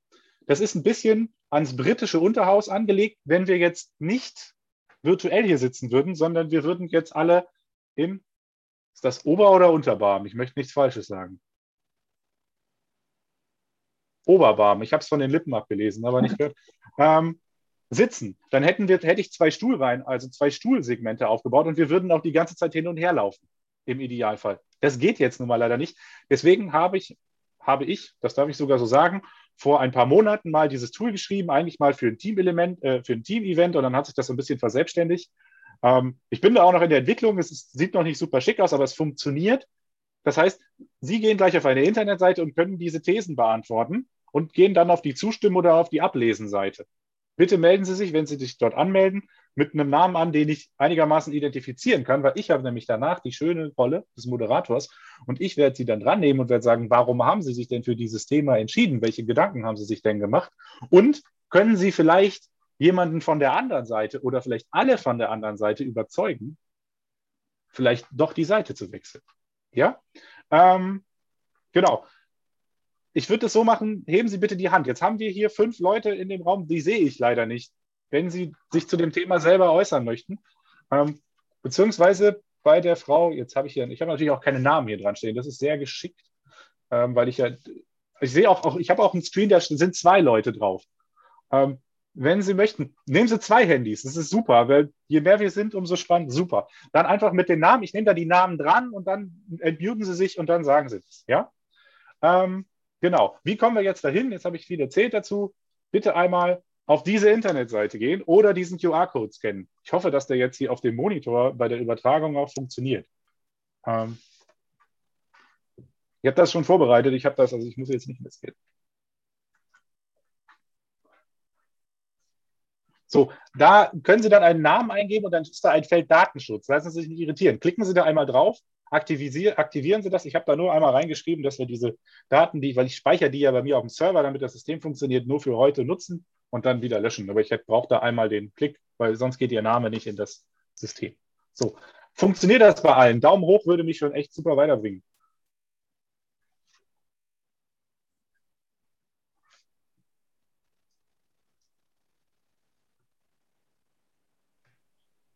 Also ich sehe die erste Frage. Sie sehen die erste Frage. Ja, genau, das ist richtig. Das ist eine Demo-Frage. Sie, Sie, Sie haben es sich wahrscheinlich schon gedacht, weil ich weiß, dieses Thema, ich kann das auch aus, aus, der, aus der Schwiegerfamilie berichten, das ist ein, ein riesengroßes Thema, wo wir auch nie uns einig werden. Ich habe mir gedacht, einmal um das System zu testen, ähm, ja, jetzt kommt einer, der sagt der. Oder was war ehrlich gesagt? Was ist denn mit S?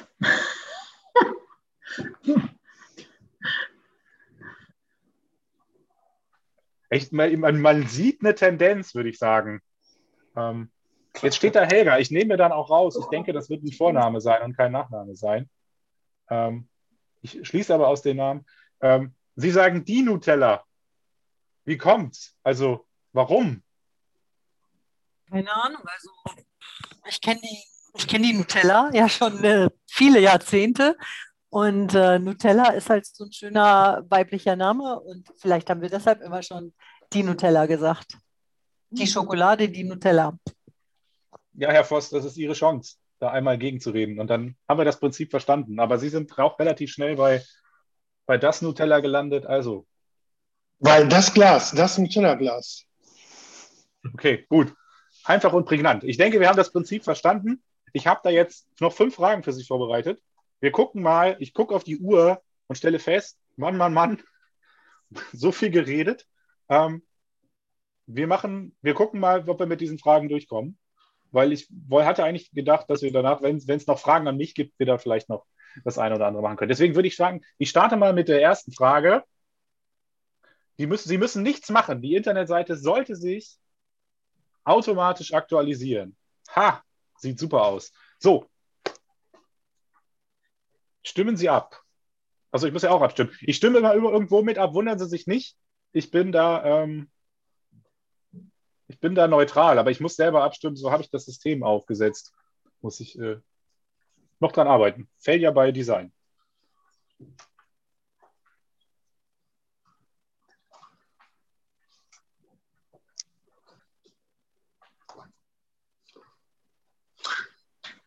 So, ich sehe auch hier eine gewisse, eine gewisse Tendenz. Ich würde aber diesmal anfangen. So, Michelle, ist das ein. Das bin ich. Die, ach so, ja, ich war mir nicht sicher, ob das jetzt ein, Michelle kann ja beide Richtungen kann, gehen. Kann ja auch ein männlicher Name ja. sein. Ja. Relativ schnell bei Ja, also bei Zustimmen. Ist das gutes Zustimmen, schlechtes Zustimmen? Wie ist das gemeint? Ähm, also erstmal ein ganz neutrales Zustimmen, ohne da irgendwie irgendeine Wertung reinzulegen. Aber ich glaube schon, dass KI und Automatisierungen und Digitalisierung und alles, was da irgendwie so mit dazugehört und Industrie 4.0 und so weiter und so fort, dass das schon halt einfach zukünftig einfach die Arbeitswelt verändern wird. Ähm, dafür werden wieder neue Arbeitsplätze, neue Berufe auftauchen auf dem Schirm, aber andere werden halt eben auch einfach wegfallen und Jobs, die vielleicht jetzt einfach alltäglich sind, ähm, die wird man vielleicht auch jetzt vielleicht nicht in fünf Jahren, aber vielleicht in zehn Jahren wird sich das, gehe ich davon aus, schon, schon ziemlich stark verändern. Herr Simrock, was meinen Sie dazu?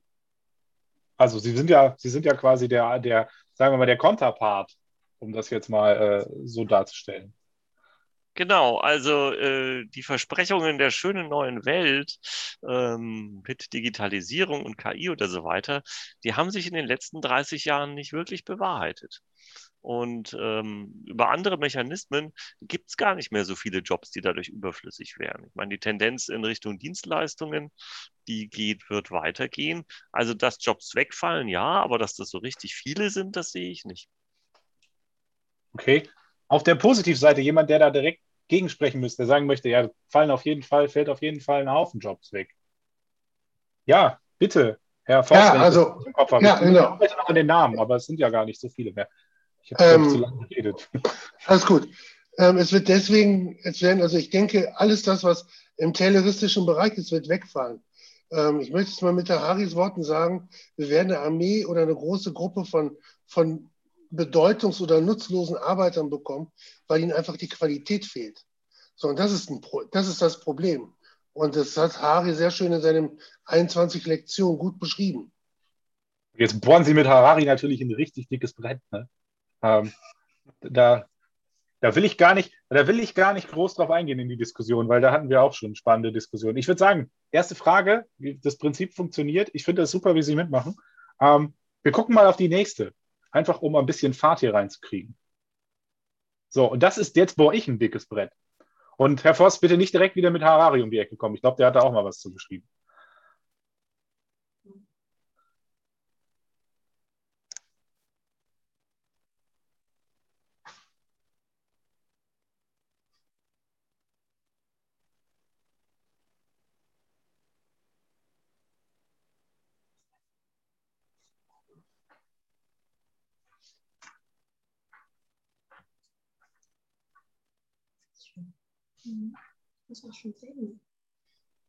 Das. Ich muss immer gucken, wir sind ja gar nicht. Ich, muss, ich wollte schon zählen, ob genug Leute da sind, aber es sieht ganz gut aus. Ähm, ich, bei den Leuten, wo nur Vornamen stehen, gehe ich einfach radikal ins Du über. Ähm, Helga, Sie, du waren wieder mal sehr früh dabei und haben direkt gesagt, nee, KI, weltdemokratischer, keine Chance. Ja, also ich wüsste auch nicht wie, ja, weil es wird, KI wird ja programmiert und ähm, nur diese Programmierer könnten etwas dazu beitragen, dass irgendwas demokratischer wird. Aber wie gesagt, ähm, ich sehe das nicht. Also ich sehe, was bedeutet überhaupt demokratischer? Wenn sie gerechter würde durch KI, wäre ja schon mal gut. Aber im Moment sind die Systeme nicht so programmiert, dass sie die ganzen ähm, Lasten, die wir mitschleppen, auch umgehen würden. Also das ist wohl noch viel Arbeit. Okay. Da würde ich die Frau Petersen, weil bei hier fett Beate Petersen steht, mal fragen. Sie haben ja dazu was. Ach, das ist ein Standbild. Ich dachte gerade schon, bei Ihnen ist aber schön im Hintergrund. Äh, würde ich mal fragen, Sie waren, Sie sind tatsächlich der, der, wie kann man das sagen? Der Einzige, die Einzige, die sich dafür entschieden hat und sagt, ja, weltdemokratischer, das, ähm, das wird was.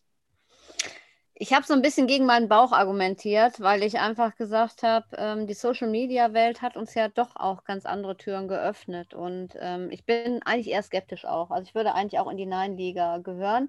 Aber ich habe ge gedacht, mh, hm, vielleicht bin ich einfach mal, einfach mal gegen den Strom schwimmend, wie der Fisch vorhin. Und ähm, sag mal einfach ja, weil es kann ja durchaus auch sein, dass wir doch den Dreh noch kriegen und dass ähm, da ja, sowas wie so ein, so ein Gewissen mit eingearbeitet wird, zum Beispiel für ähm, Ressourcenverbrauch, ähm, in die Kreislaufwirtschaft gedacht oder in solche Geschichten. Also ähm, ne, wirklich jetzt mal einfach so ganz optimistisch in Richtung Zukunft unterwegs. Ich, ich finde es hier in der Truppe sehr spannend. Wir haben das auch bei uns im Team schon mal gemacht. Mit, ähm, das waren auch knapp 40 Leute.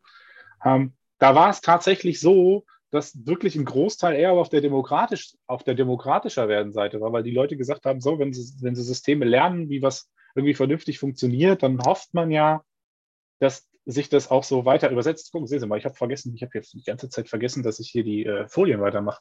Ähm, dass, dass ich sowas, dass sich das so mehr durchsetzt, weil es eben nicht, ähm, wie eben gesagt, programmierte Systeme sind, sondern Systeme sind, die, die irgendwie lernen. Ähm, aber ich finde es spannend. Ich hoffe, dass ich mit der nächsten Frage tatsächlich mal etwas kontroversere These liefern kann. Und zwar ist es die folgende.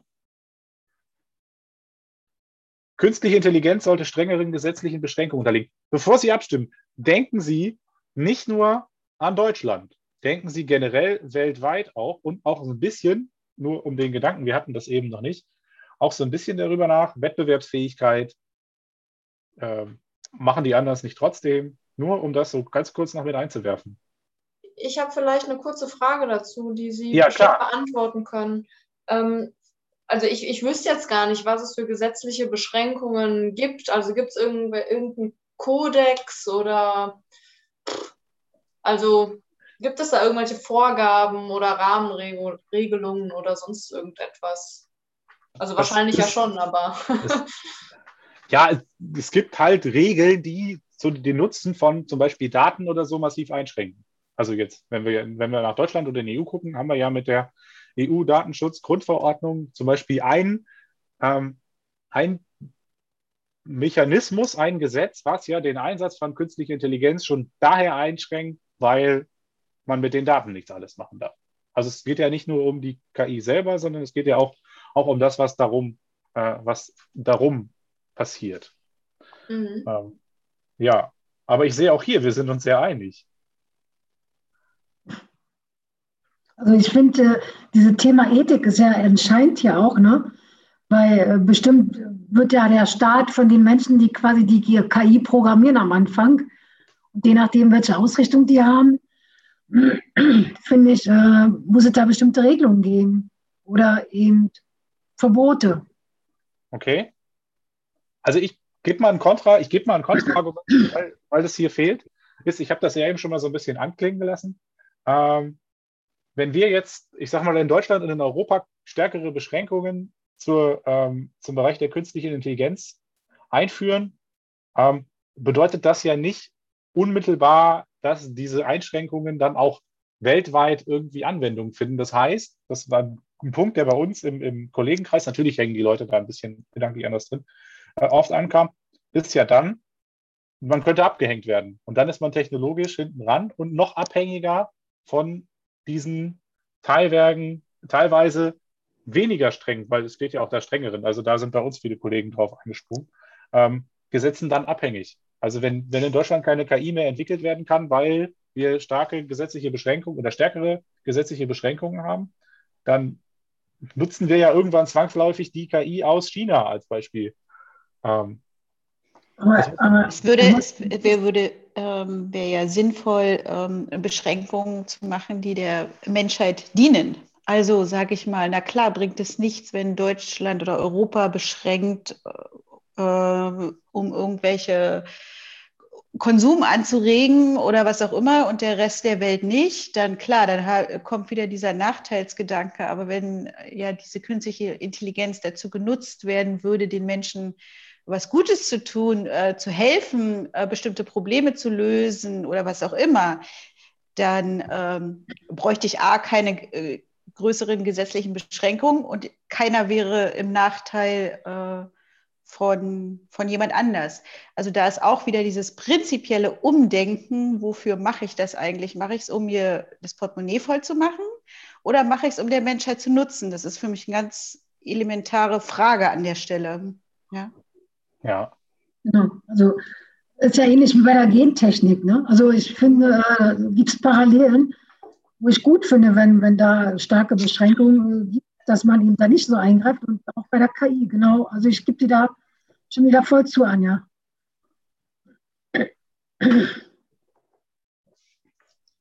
Ich merke schon. Ich, Kontroverse ist ja heute schwierig.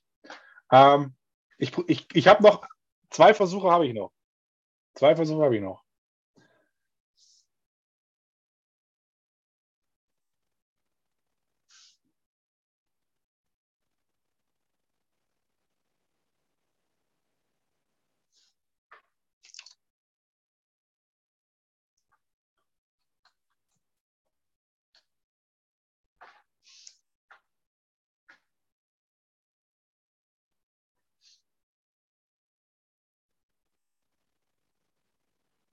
Sieht gut aus für mich. Sieht echt gut aus für mich. Corona hat es wieder geschafft, ja? Ja.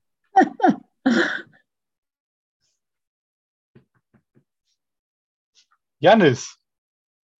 Ich vermute, genau. Habe ich, hab ich richtig vermutet. Genau. Du warst, du warst super schnell dabei, hast gesagt, ja, auf jeden Fall.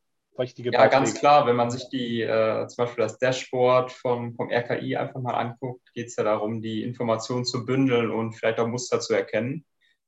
Und ähm, ja, die nächste Pandemie kommt bestimmt und dann ist es wahrscheinlich auch hilfreich, möglich, möglichst schnell Muster zu erkennen und zum Beispiel Einzelregionen dann äh, ja, zu erschließen, die, die stärker belastet sind als andere und so weiter. Also das, ist, das geht dann viele Bereiche. Aber gerade zur Rückverfolgung ist das, glaube ich, äh, immens wichtig, da KI auch einzusetzen. Und ja. Ja, da würde ich mal fragen, Herr Kahlenberg, wir haben, äh, also Sie haben relativ lange überlegt, verhältnismäßig zu den Teilnehmern und haben sich dann dafür entschieden, dass Sie glauben, dass künstliche Intelligenz gerade für die Sicherheit nach Corona jetzt hier nicht so den, ähm, den Durchbruch bringt. Können Sie den Jannis, jetzt nicht mal der Herr Jannis, den Jannis davon überzeugen, äh, dass er sich vielleicht nochmal umentscheidet und sagt, ach, Mustererkennung, künstliche Intelligenz, das wird uns nicht so richtig weiterbringen, vor allen Dingen nicht zum Thema Corona. Ja, ich, warum ich so lange mich entscheiden musste, war ehrlich gesagt, auch wenn jetzt natürlich die, äh, die Antwort da vielleicht eher ein bisschen arschig ist, aber mich hat ehrlich gesagt die Formulierung der Frage am meisten gestört, weil ich durchaus sagen würde, dass die KI während der Corona-Zeit durchaus interessant ist, aber gerade wenn Corona wieder vorbei ist, wüsste ich jetzt insbesondere auf Corona damit nichts mehr anzufangen. Also ich hatte vielleicht noch kurz überlegt, ob man mit künstlicher Intelligenz vielleicht die die unfairen Auswirkungen von Corona, also sagen wir mal kaputtgegangene Firmen oder so, irgendwie da rückwirkend versuchen könnte, da irgendwas gleichzustellen, aber eigentlich auch das nicht. Deswegen während der Corona-Zeit ja, aber danach weiß ich ehrlich gesagt nicht, wo man da noch ansetzen sollte, weil sonst für, für kommende Pandemien, klar, ist es wieder interessant, aber das dann stört mich die Formulierung für nach Corona-Zeit, weil das würde ich jetzt irgendwie auf Corona beziehen. Ich finde das super. Ich, ich bin überrascht. Normalerweise kommt schon bei der ersten Frage die Kritik an der Formulierung. Weil die ist nämlich System. Eigentlich habe ich damit versucht, das so ein bisschen offen zu lassen, dass die Leute auch so ein wenig so ihre eigene Perspektive mit einbringen. Weil wenn ich jetzt schreiben würde, spezifisch auf den einen Punkt, dann sind wir uns wahrscheinlich alle einig. Frau Brüne, wollen Sie denn dem, ähm, wollen Sie denn dem Herrn Kahlenberg beispringen? Nee, also den Ansatz hier so mittendrin Daten so zu analysieren und so finde ich genial. Da hatte ich noch gar nicht gerade dran gedacht.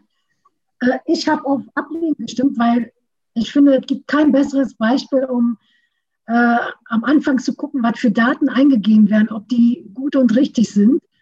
Ähm, ähm, jetzt mache ich mir vielleicht Feinde, aber auch gerade hier in dieser Zeit habe ich so ein bisschen das Gefühl, ähm, es ist extrem wichtig zu gucken, was gebe ich rein, damit ich am Ende auch gute Ergebnisse, also aussagekräftige Ergebnisse bekomme für die nächsten Pandemien. Und ich habe äh, die Befürchtung, dass das in der jetzigen Situation nicht der Fall ist. In anderen äh, Pandemien vielleicht ja. Also gut. Also ich hoffe, es ist durchgekommen, was ich jetzt denke. Und äh, deshalb habe ich in diesem Fall gesagt, nein. Möchte da jemand von der Positivseite noch was gegen sagen? Ja, ich würde dazu noch was sagen, weil ich einfach ähm, hoffe, dass die Menschen daraus gelernt haben, dass, also prinzipiell bei KI, ich hatte da diese Woche auch auf Arte witzigerweise eine ähm, sehr interessante Reportage gesehen, da ging es auch um KI. Und ein Satz, der sich für mich exorbitant eingeprägt hat, ist, egal wie viel künstliche Intelligenz wir anwenden, verbauen, benutzen, der Mensch ist der Einzige, der in der Lage ist, eine Entscheidung zu treffen. Also und somit ähm, ist immer entscheidend bei allen Fragen zur künstlichen Intelligenz, also wer sitzt oder wer sitzt davor und gibt am Ende die Entscheidung rechts oder links, gut oder schlecht, richtig oder falsch. Das sind können nur wir. Also das, das kann nicht die, die künstliche Intelligenz. Und das fand ich sehr, sehr spannend und das beeinflusst mich jetzt hier verrückterweise auch bei jeder Frage von dir. dieser, dieser prägnante Satz, dass ähm, ja, die Menschen die einzigen sind, die am Ende eine Entscheidung mit dem, was sie dort haben, mit dem, was sie entwickelt haben, mit dem, was zur Verfügung steht, eine Entscheidung treffen äh, können. Das wollte ich nur noch mal so mit reinbringen. Ja gut, habe ja gesagt, ich habe ja extra geschrieben Beiträge und nicht äh, klare Entscheidungen treffen in der Richtung. Ähm, ja, so, mit dem Blick auf die Uhr. Ich bohre das nächste und das allerletzte dicke Brett und dann habe ich sie gleich durch. So. Sie sehen die Frage.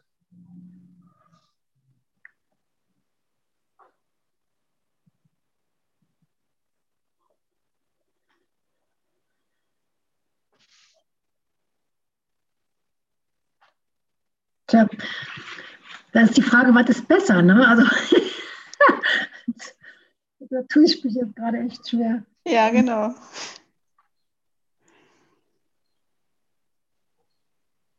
Aber äh, auf jeden Fall eine spannende, ähm, spannendes Format. Ähm.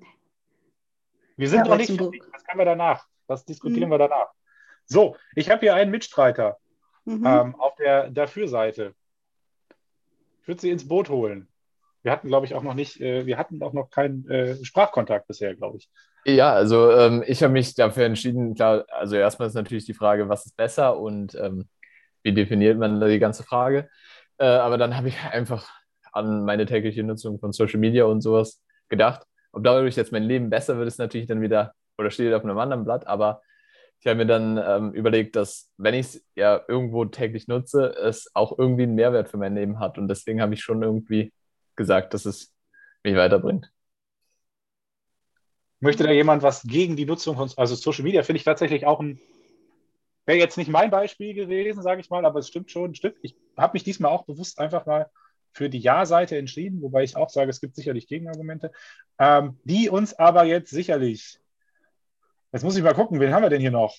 Hat noch jemand noch nichts gesagt? Dann würde ich, hm. Ich würde gerne was dazu sagen. Ja, dann ab geht's. Das, das macht es mir einfacher. Freiwilligen vor vielleicht.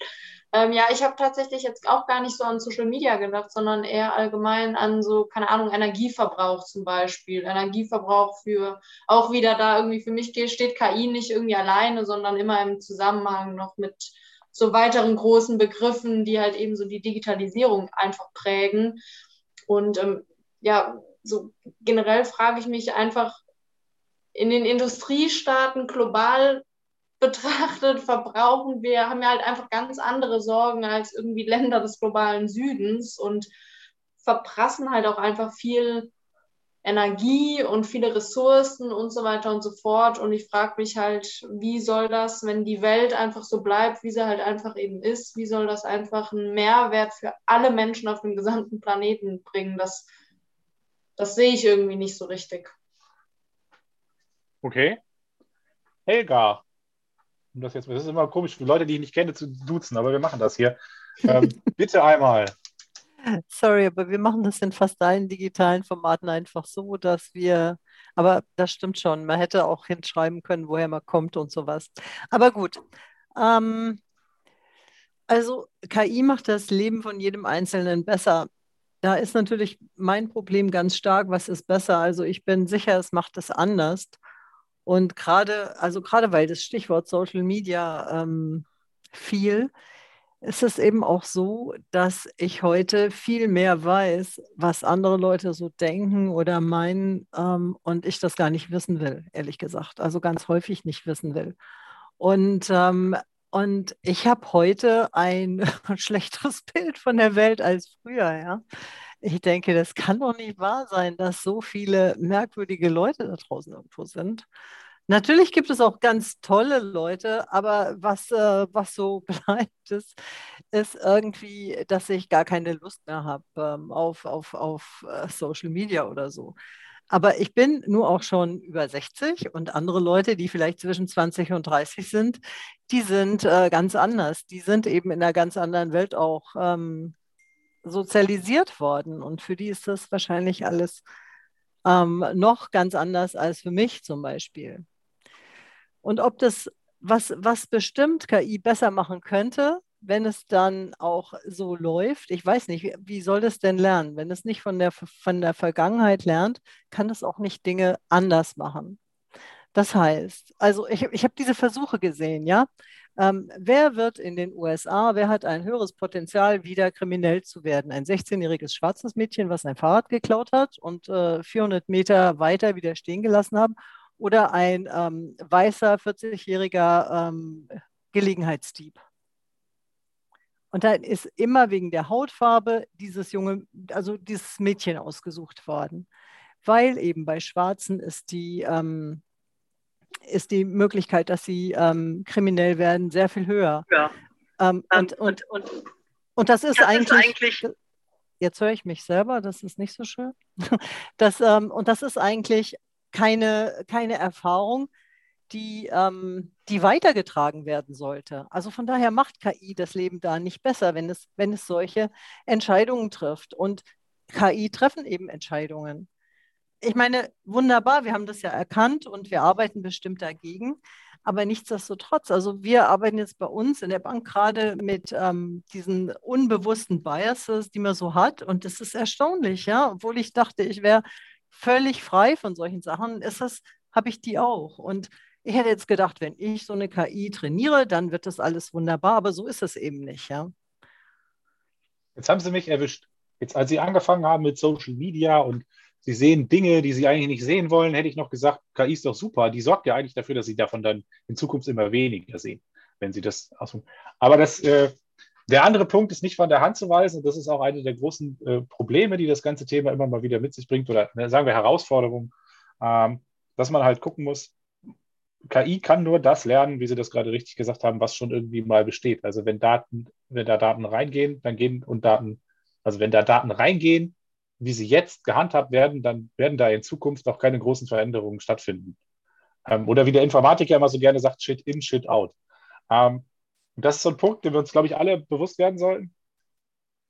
Das kann natürlich dazu führen, dass man sagt, hm, das bringt uns alle nicht weiter. Ich glaube aber, dass wenn man sich das ins Bewusstsein ruft, ähm, dass man, wenn man diese Technologie vernünftig einsetzt oder an, dieser, an dem Einsatz dieser Technologie in Zukunft beteiligt wird, dass man darauf hinwirken kann, dass sowas auch, dass dann künstliche Intelligenz in Anführungsstrichen intelligenter verwendet werden kann und Ansätze gibt es jetzt schon. So. Das wäre auch mein Schlusswort. Ich gucke auf die Uhr. Ich habe gnadenlos überzogen, Frau Brüne. Ich habe Ihnen gesagt, wissen Sie was? Ich rede vorher eine Viertelstunde, dann machen wir eine halbe Stunde Unterhausdebatte, dann diskutieren wir noch ein bisschen alles gut. Ich hoffe, Sie sind mir nicht ein, also ich sehe Sie ja alle, das heißt fast alle. Ich sehe ja zumindest, dass keiner eingeschlafen ist. Ein paar Leute sind weg. Ich habe zwischendurch mal in den Chat geguckt, die hatten aber alle irgendwie, die haben alle irgendeinen Grund vorgeschoben. Ich hoffe, es hat Ihnen ein bisschen Spaß gemacht, ähm, über das Thema so nachzudenken. Wenn Sie noch Fragen an mich haben, ähm, wäre ich jetzt noch ein paar Minütchen da, das wäre nicht dramatisch. Ansonsten erreichen Sie mich auch unter wolzenburg.uniwuppertal.de. Wenn Sie aus irgendwelchen Gründen Bock haben, in unser Coworking Lab zu kommen, beziehungsweise gerade virtuell, weil Sie irgendeine Idee haben, irgendwas mit KI zu machen oder so, erreichen Sie mich auch unter wolzenburg.uniwuppertal.de. Dann kriege ich da sicherlich irgendwas eingesteht, dass man sich damit mit den Leuten zusammensetzt. Da müssen wir halt immer mal gucken. Das ist keine Spaßveranstaltung, das ist halt doch irgendwie Uni und die Leute kosten auch alle Geld. Ähm, wir machen das aktuell dann zwar kostenlos, aber da müssen wir halt gucken, da muss ein bisschen was hinterstehen, aber da reden wir dann vorher drüber. Ähm, das war es von mir. Dann erstmal vielen Dank für die Einladung. Vielen Dank für die Aufmerksamkeit. Und ja, wie gesagt, wenn noch eine Frage ist, bin ich gerne noch hier. Ansonsten äh, bin ich auch froh, wenn ich die Kopfhörer abziehen kann. Also erstmal herzlichen Dank, Herr Wolzmuck. Ich fand es super, fand es spannend. Der Anfang war ein bisschen überzogen, das stimmt, gebe ich ehrlich zu. Aber sei Ihnen gegönnt, Herr Wolzenburg. Diese, diese Runde jetzt am, am Ende hat richtig Spaß gemacht.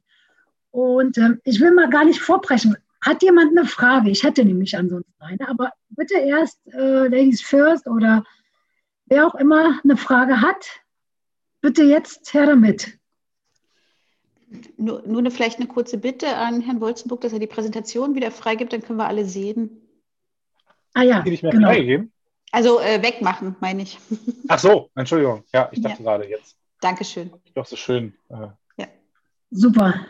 Danke, Anja. Hat, hat keiner. Ich hatte tatsächlich, weil Sie hatten ja von, von der Druckerei gesprochen mit der. Ah, Herr Blaschke, dann machen Sie erst mal.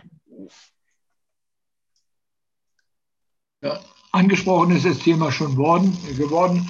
Äh, wie steht mit der Möglichkeit äh, der Ressourcenschonung und solchen Einsparungen mit Hilfe von künstlicher Intelligenz? Das wäre wär ja ein wichtiges Thema. Da muss ich selber mal ganz kurz spicken, weil das sind ja immer so Einzel. Äh, geben Sie mir einen Moment, dass ich mir noch mal eben in die Präsentation folge, dass ich Ihnen jetzt keinen Mist erzähle. Ich meine, grundsätzlich sieht das da ganz gut aus. Ich meine, das ist auch wieder ein super, das ist ein super vieldimensionales Thema. Selbst Ressourceneinsparung. Geben Sie mir ganz kurz einen Moment. Wo finde ich das denn hier? Äh, selbst Ressourceneinsparung ist ja schon immer auf ganz viel, kann ja auf ganz vielen Ebenen stattfinden. Ähm, wir hatten das ja eben schon mal ganz kurz, was den Energieverbrauch angeht. Da gibt es auf jeden Fall Potenziale, da gibt es aber auch wieder Gegenargumente. Ähm, wie bei allen Sachen.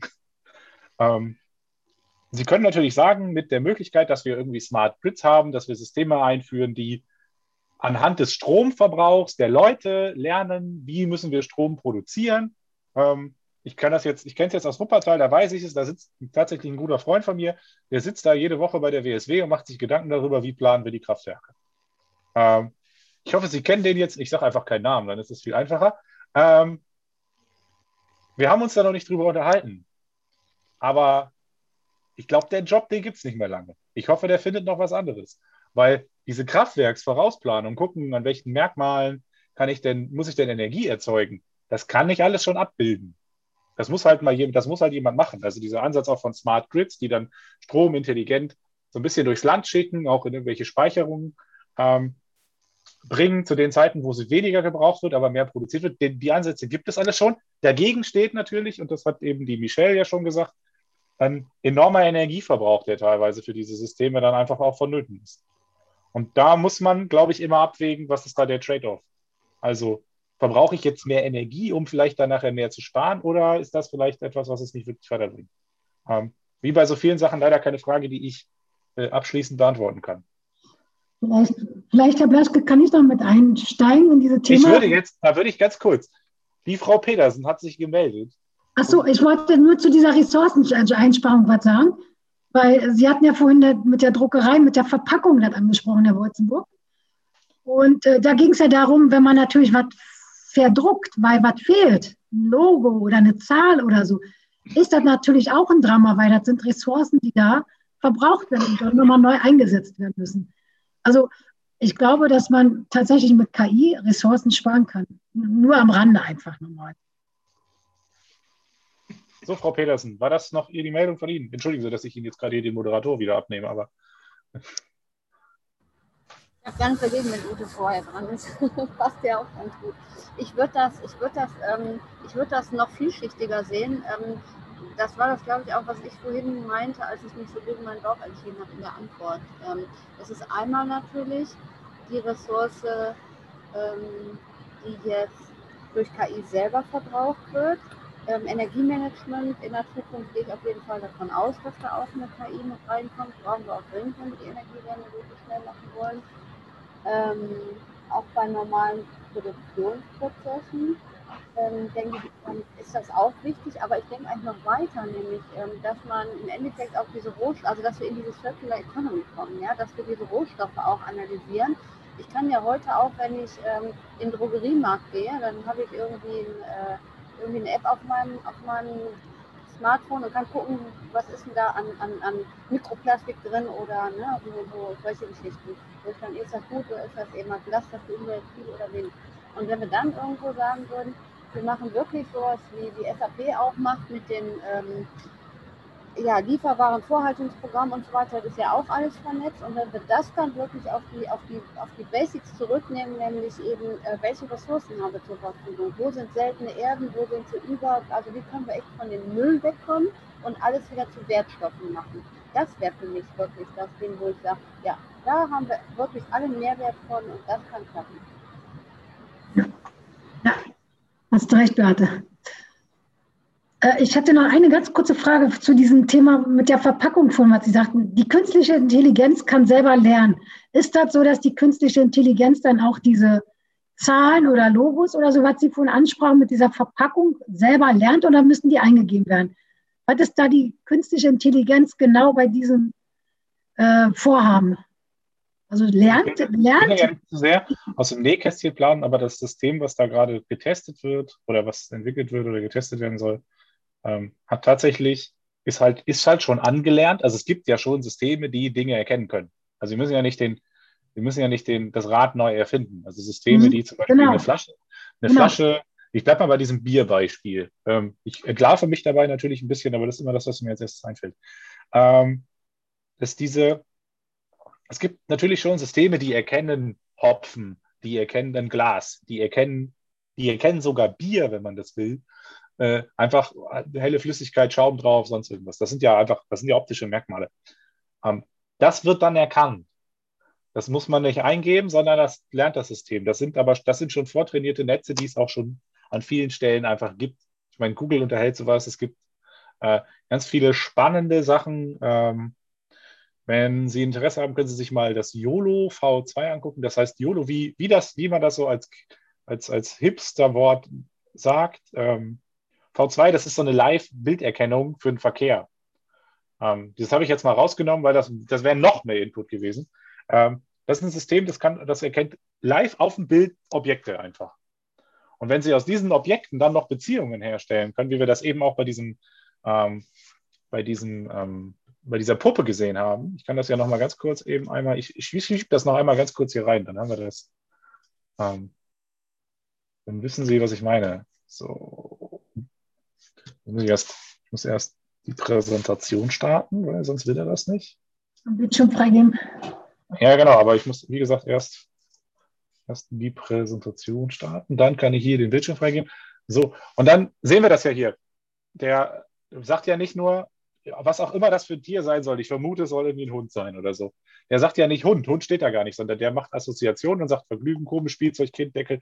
Und aus diesen Assoziationen kann man, das sind ja wiederum eigentlich diskrete Daten, aus denen kann ich da dann wieder Zusammenhänge ableiten. Und wenn ich dann mir jetzt mal, wenn ich jetzt mal in den Bereich Alkohol gehe oder so, dann sind es einfach, es ist ein großer Haufen an Merkmalen, den man anlernen kann, ähm, wo dann solche Beziehungen einfach hergestellt werden und dann macht das System plötzlich Ping und sagt, hör mal, pass auf, da ist Alkohol drin. Muss ich mal gucken, ob da vielleicht irgendwelche Wahrzeichen fehlen. Das ist so ein bisschen der Gedanke, der dahinter war. Okay. Ich denke, da habe ich nicht zu viel verraten. Mehr verrate ich dazu aber nicht, weil. Ja. Gut. Gibt es sonst noch was? Oder der Wolzenburg ist jetzt auch durch? Ja. also bei mir geht nicht mehr viel heute. Also ja. Also nochmal herzlichen Dank. Jetzt hatte ich Ihnen ja gesagt, dass Sie sich bitte mal Gedanken machen. Wir machen ja ein kleines Abschiedspräsent immer am Ende und in der Regel gibt es ein Buch. das ist ein guter Äh, Punkt, habe ich voll vergessen. Haben Sie Feier? Dann schicken Sie mir doch bitte mal Ihren, Ihren Wunsch. Den erfüllen wir dann gerne. Und ich Das sage mal herzlichen Dank. Schreibt mir das mal auf. Ich fand es wieder wirklich spannend und interessant. Bin aber noch weit entfernt von dem Ganzen, um sagen zu können, ich bin Experte. Sowieso, aber wir haben einen tollen Einblick. Also herzlichen Dank. Vielen Dank. Dann, Und dann Abend. wenn Sie möchten, tschüss. Ich würde gerne noch mit Anja das nächste Forum anmelden. Vor Forum, nach dem Forum ist vor dem Forum, wissen Sie ja. Wir sehen uns, Herr Wolzenburg, und hören uns. Machen ich mache mich da weg. Ich wünsche allen einen schönen Abend. Vielen Dank auch für die Teilnahme an der, äh, an der Runde. Ich Besten fand das ganz Dank. Bis ja, dann. das Tschüss. ist nicht da. Dankeschön. Tut mir leid. Also, das hatten wir auch noch nicht so. Das tut mir leid. Kann passieren, weil das Thema hat wahrscheinlich abgeschreckt. Oder die haben mein Foto vorher gesehen. Ich meine, Sie wissen ja, ich hatte ja, ich hatte ja Rückmeldungen, wo Leute echt bitterböse waren, dass wir so ein Thema aufgenommen haben.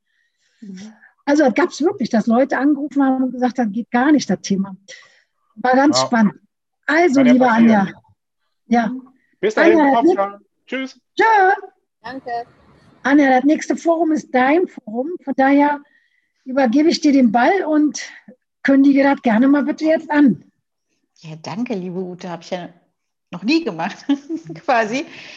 Ähm, ja, am 26. Mai haben wir uns überlegt, äh, der Frühling kommt, der Sommer kommt und wir mögen doch alle wirklich gut aussehen und haben doch vielleicht immer die Sorge, dann auch das Richtige äh, kaufen zu können, um da noch mal ein bisschen Impulse zu geben, Klarheit zu geben, äh, Wissen zu geben, haben wir eine Unternehmerin, die seit über zehn Jahren sich damit beschäftigt, äh, die Läden in Köln und Bonn hat. Und wir werden live aus dem Laden Kiss the Inuit quasi wieder übertragen, damit es lebendig wird, damit ähm, ja, ja auch was zu sehen bekommt. Wir haben ähm, von der Uni in Oldenburg eine Doktorandin dabei, die sich äh, mit äh, Unternehmen beschäftigt, die halt ähm, wo es um nachhaltige Mode und Kleidung und die Industrie dazu dranhängt. Und wir haben ich habe gerade gesehen, sie hat äh, zugesagt vom ähm, jemanden, der vom grünen Knopf ähm, uns ein bisschen Input geben kann, um die Sache rund zu machen, damit wir noch mehr wissen und ganz entspannt, vor allen Dingen mit Freude, uns schöne Sachen kaufen können und vor allen Dingen auch zu zeigen, was es mittlerweile für tolle Klamotten da gibt. Also dass das eben nichts mehr damit zu tun hat, wenn man fair und nachhaltig ähm, sich kleidet, dass man irgendwie so gestrickte Zelte anhaben muss. Ja, darum geht es beim nächsten Mal. Wir hoffen, ihr seid alle dabei und äh, vor allen Dingen verteilt es, wenn ihr davon erfahrt, damit immer mehr äh, äh, ins Forum kommen können, weil so online kann ja, ja jeder dabei sein, der äh, gerne möchte. Ja. Mhm. 26. Mai. Cool. Nachhaltige Klamotten. Äh, wie sagt die äh, Katharina, schick ist quasi so, dass das sich jeder mittlerweile leisten kann, vor allem schick und nachhaltig. Und genau. Spaß zu erfahren, was dahinter steckt, finde ich auch ganz spannend. Ich habe mich mit ja. dem Thema am Rande mal mit beschäftigt, aber tatsächlich noch nicht so richtig. Und ich weiß auch gar nicht viel. Also da bin ich echt gespannt, was da äh, kommt. Und die Freut Katharina hat ja auch, äh, genau, über zehn Jahre Berufserfahrung, sage ich mal, in diesem Bereich. Also ähm, ich denke, die weiß auf jeden Fall, wovon sie äh, spricht, was sie da in ihrem Laden hat. Und ja, ich bin auch sehr ja. gespannt. Drauf. Also Einladung geht frühzeitig raus. Nehmt euch gerne Zeit. Wir freuen uns, euch wiederzusehen. Ansonsten, auch wenn es halt trocken ist, scheinbar die KI, hoffe ich, dass ihr heute äh, für euch was mitnehmen konntet und einen kleinen Einblick bekommen habt oder Appetit habt auf mehr, dann, dann kommt doch in diesen Frühtalk rein. Könnt mich gerne anschreiben, ich vermittle euch da. Und ansonsten sage ich jetzt, wir sehen uns beim nächsten Mal. Mhm. Und ähm, ja, fangt einfach an und macht dann weiter mit euren Ideen, mit euren Impulsen und ladet Leute ein, euer Ziel zu erreichen. Also, wir sehen uns. Bis bald, ganz bald und danke, dass ihr dabei wart. Tschüss. Ciao. Ciao. Tschüss.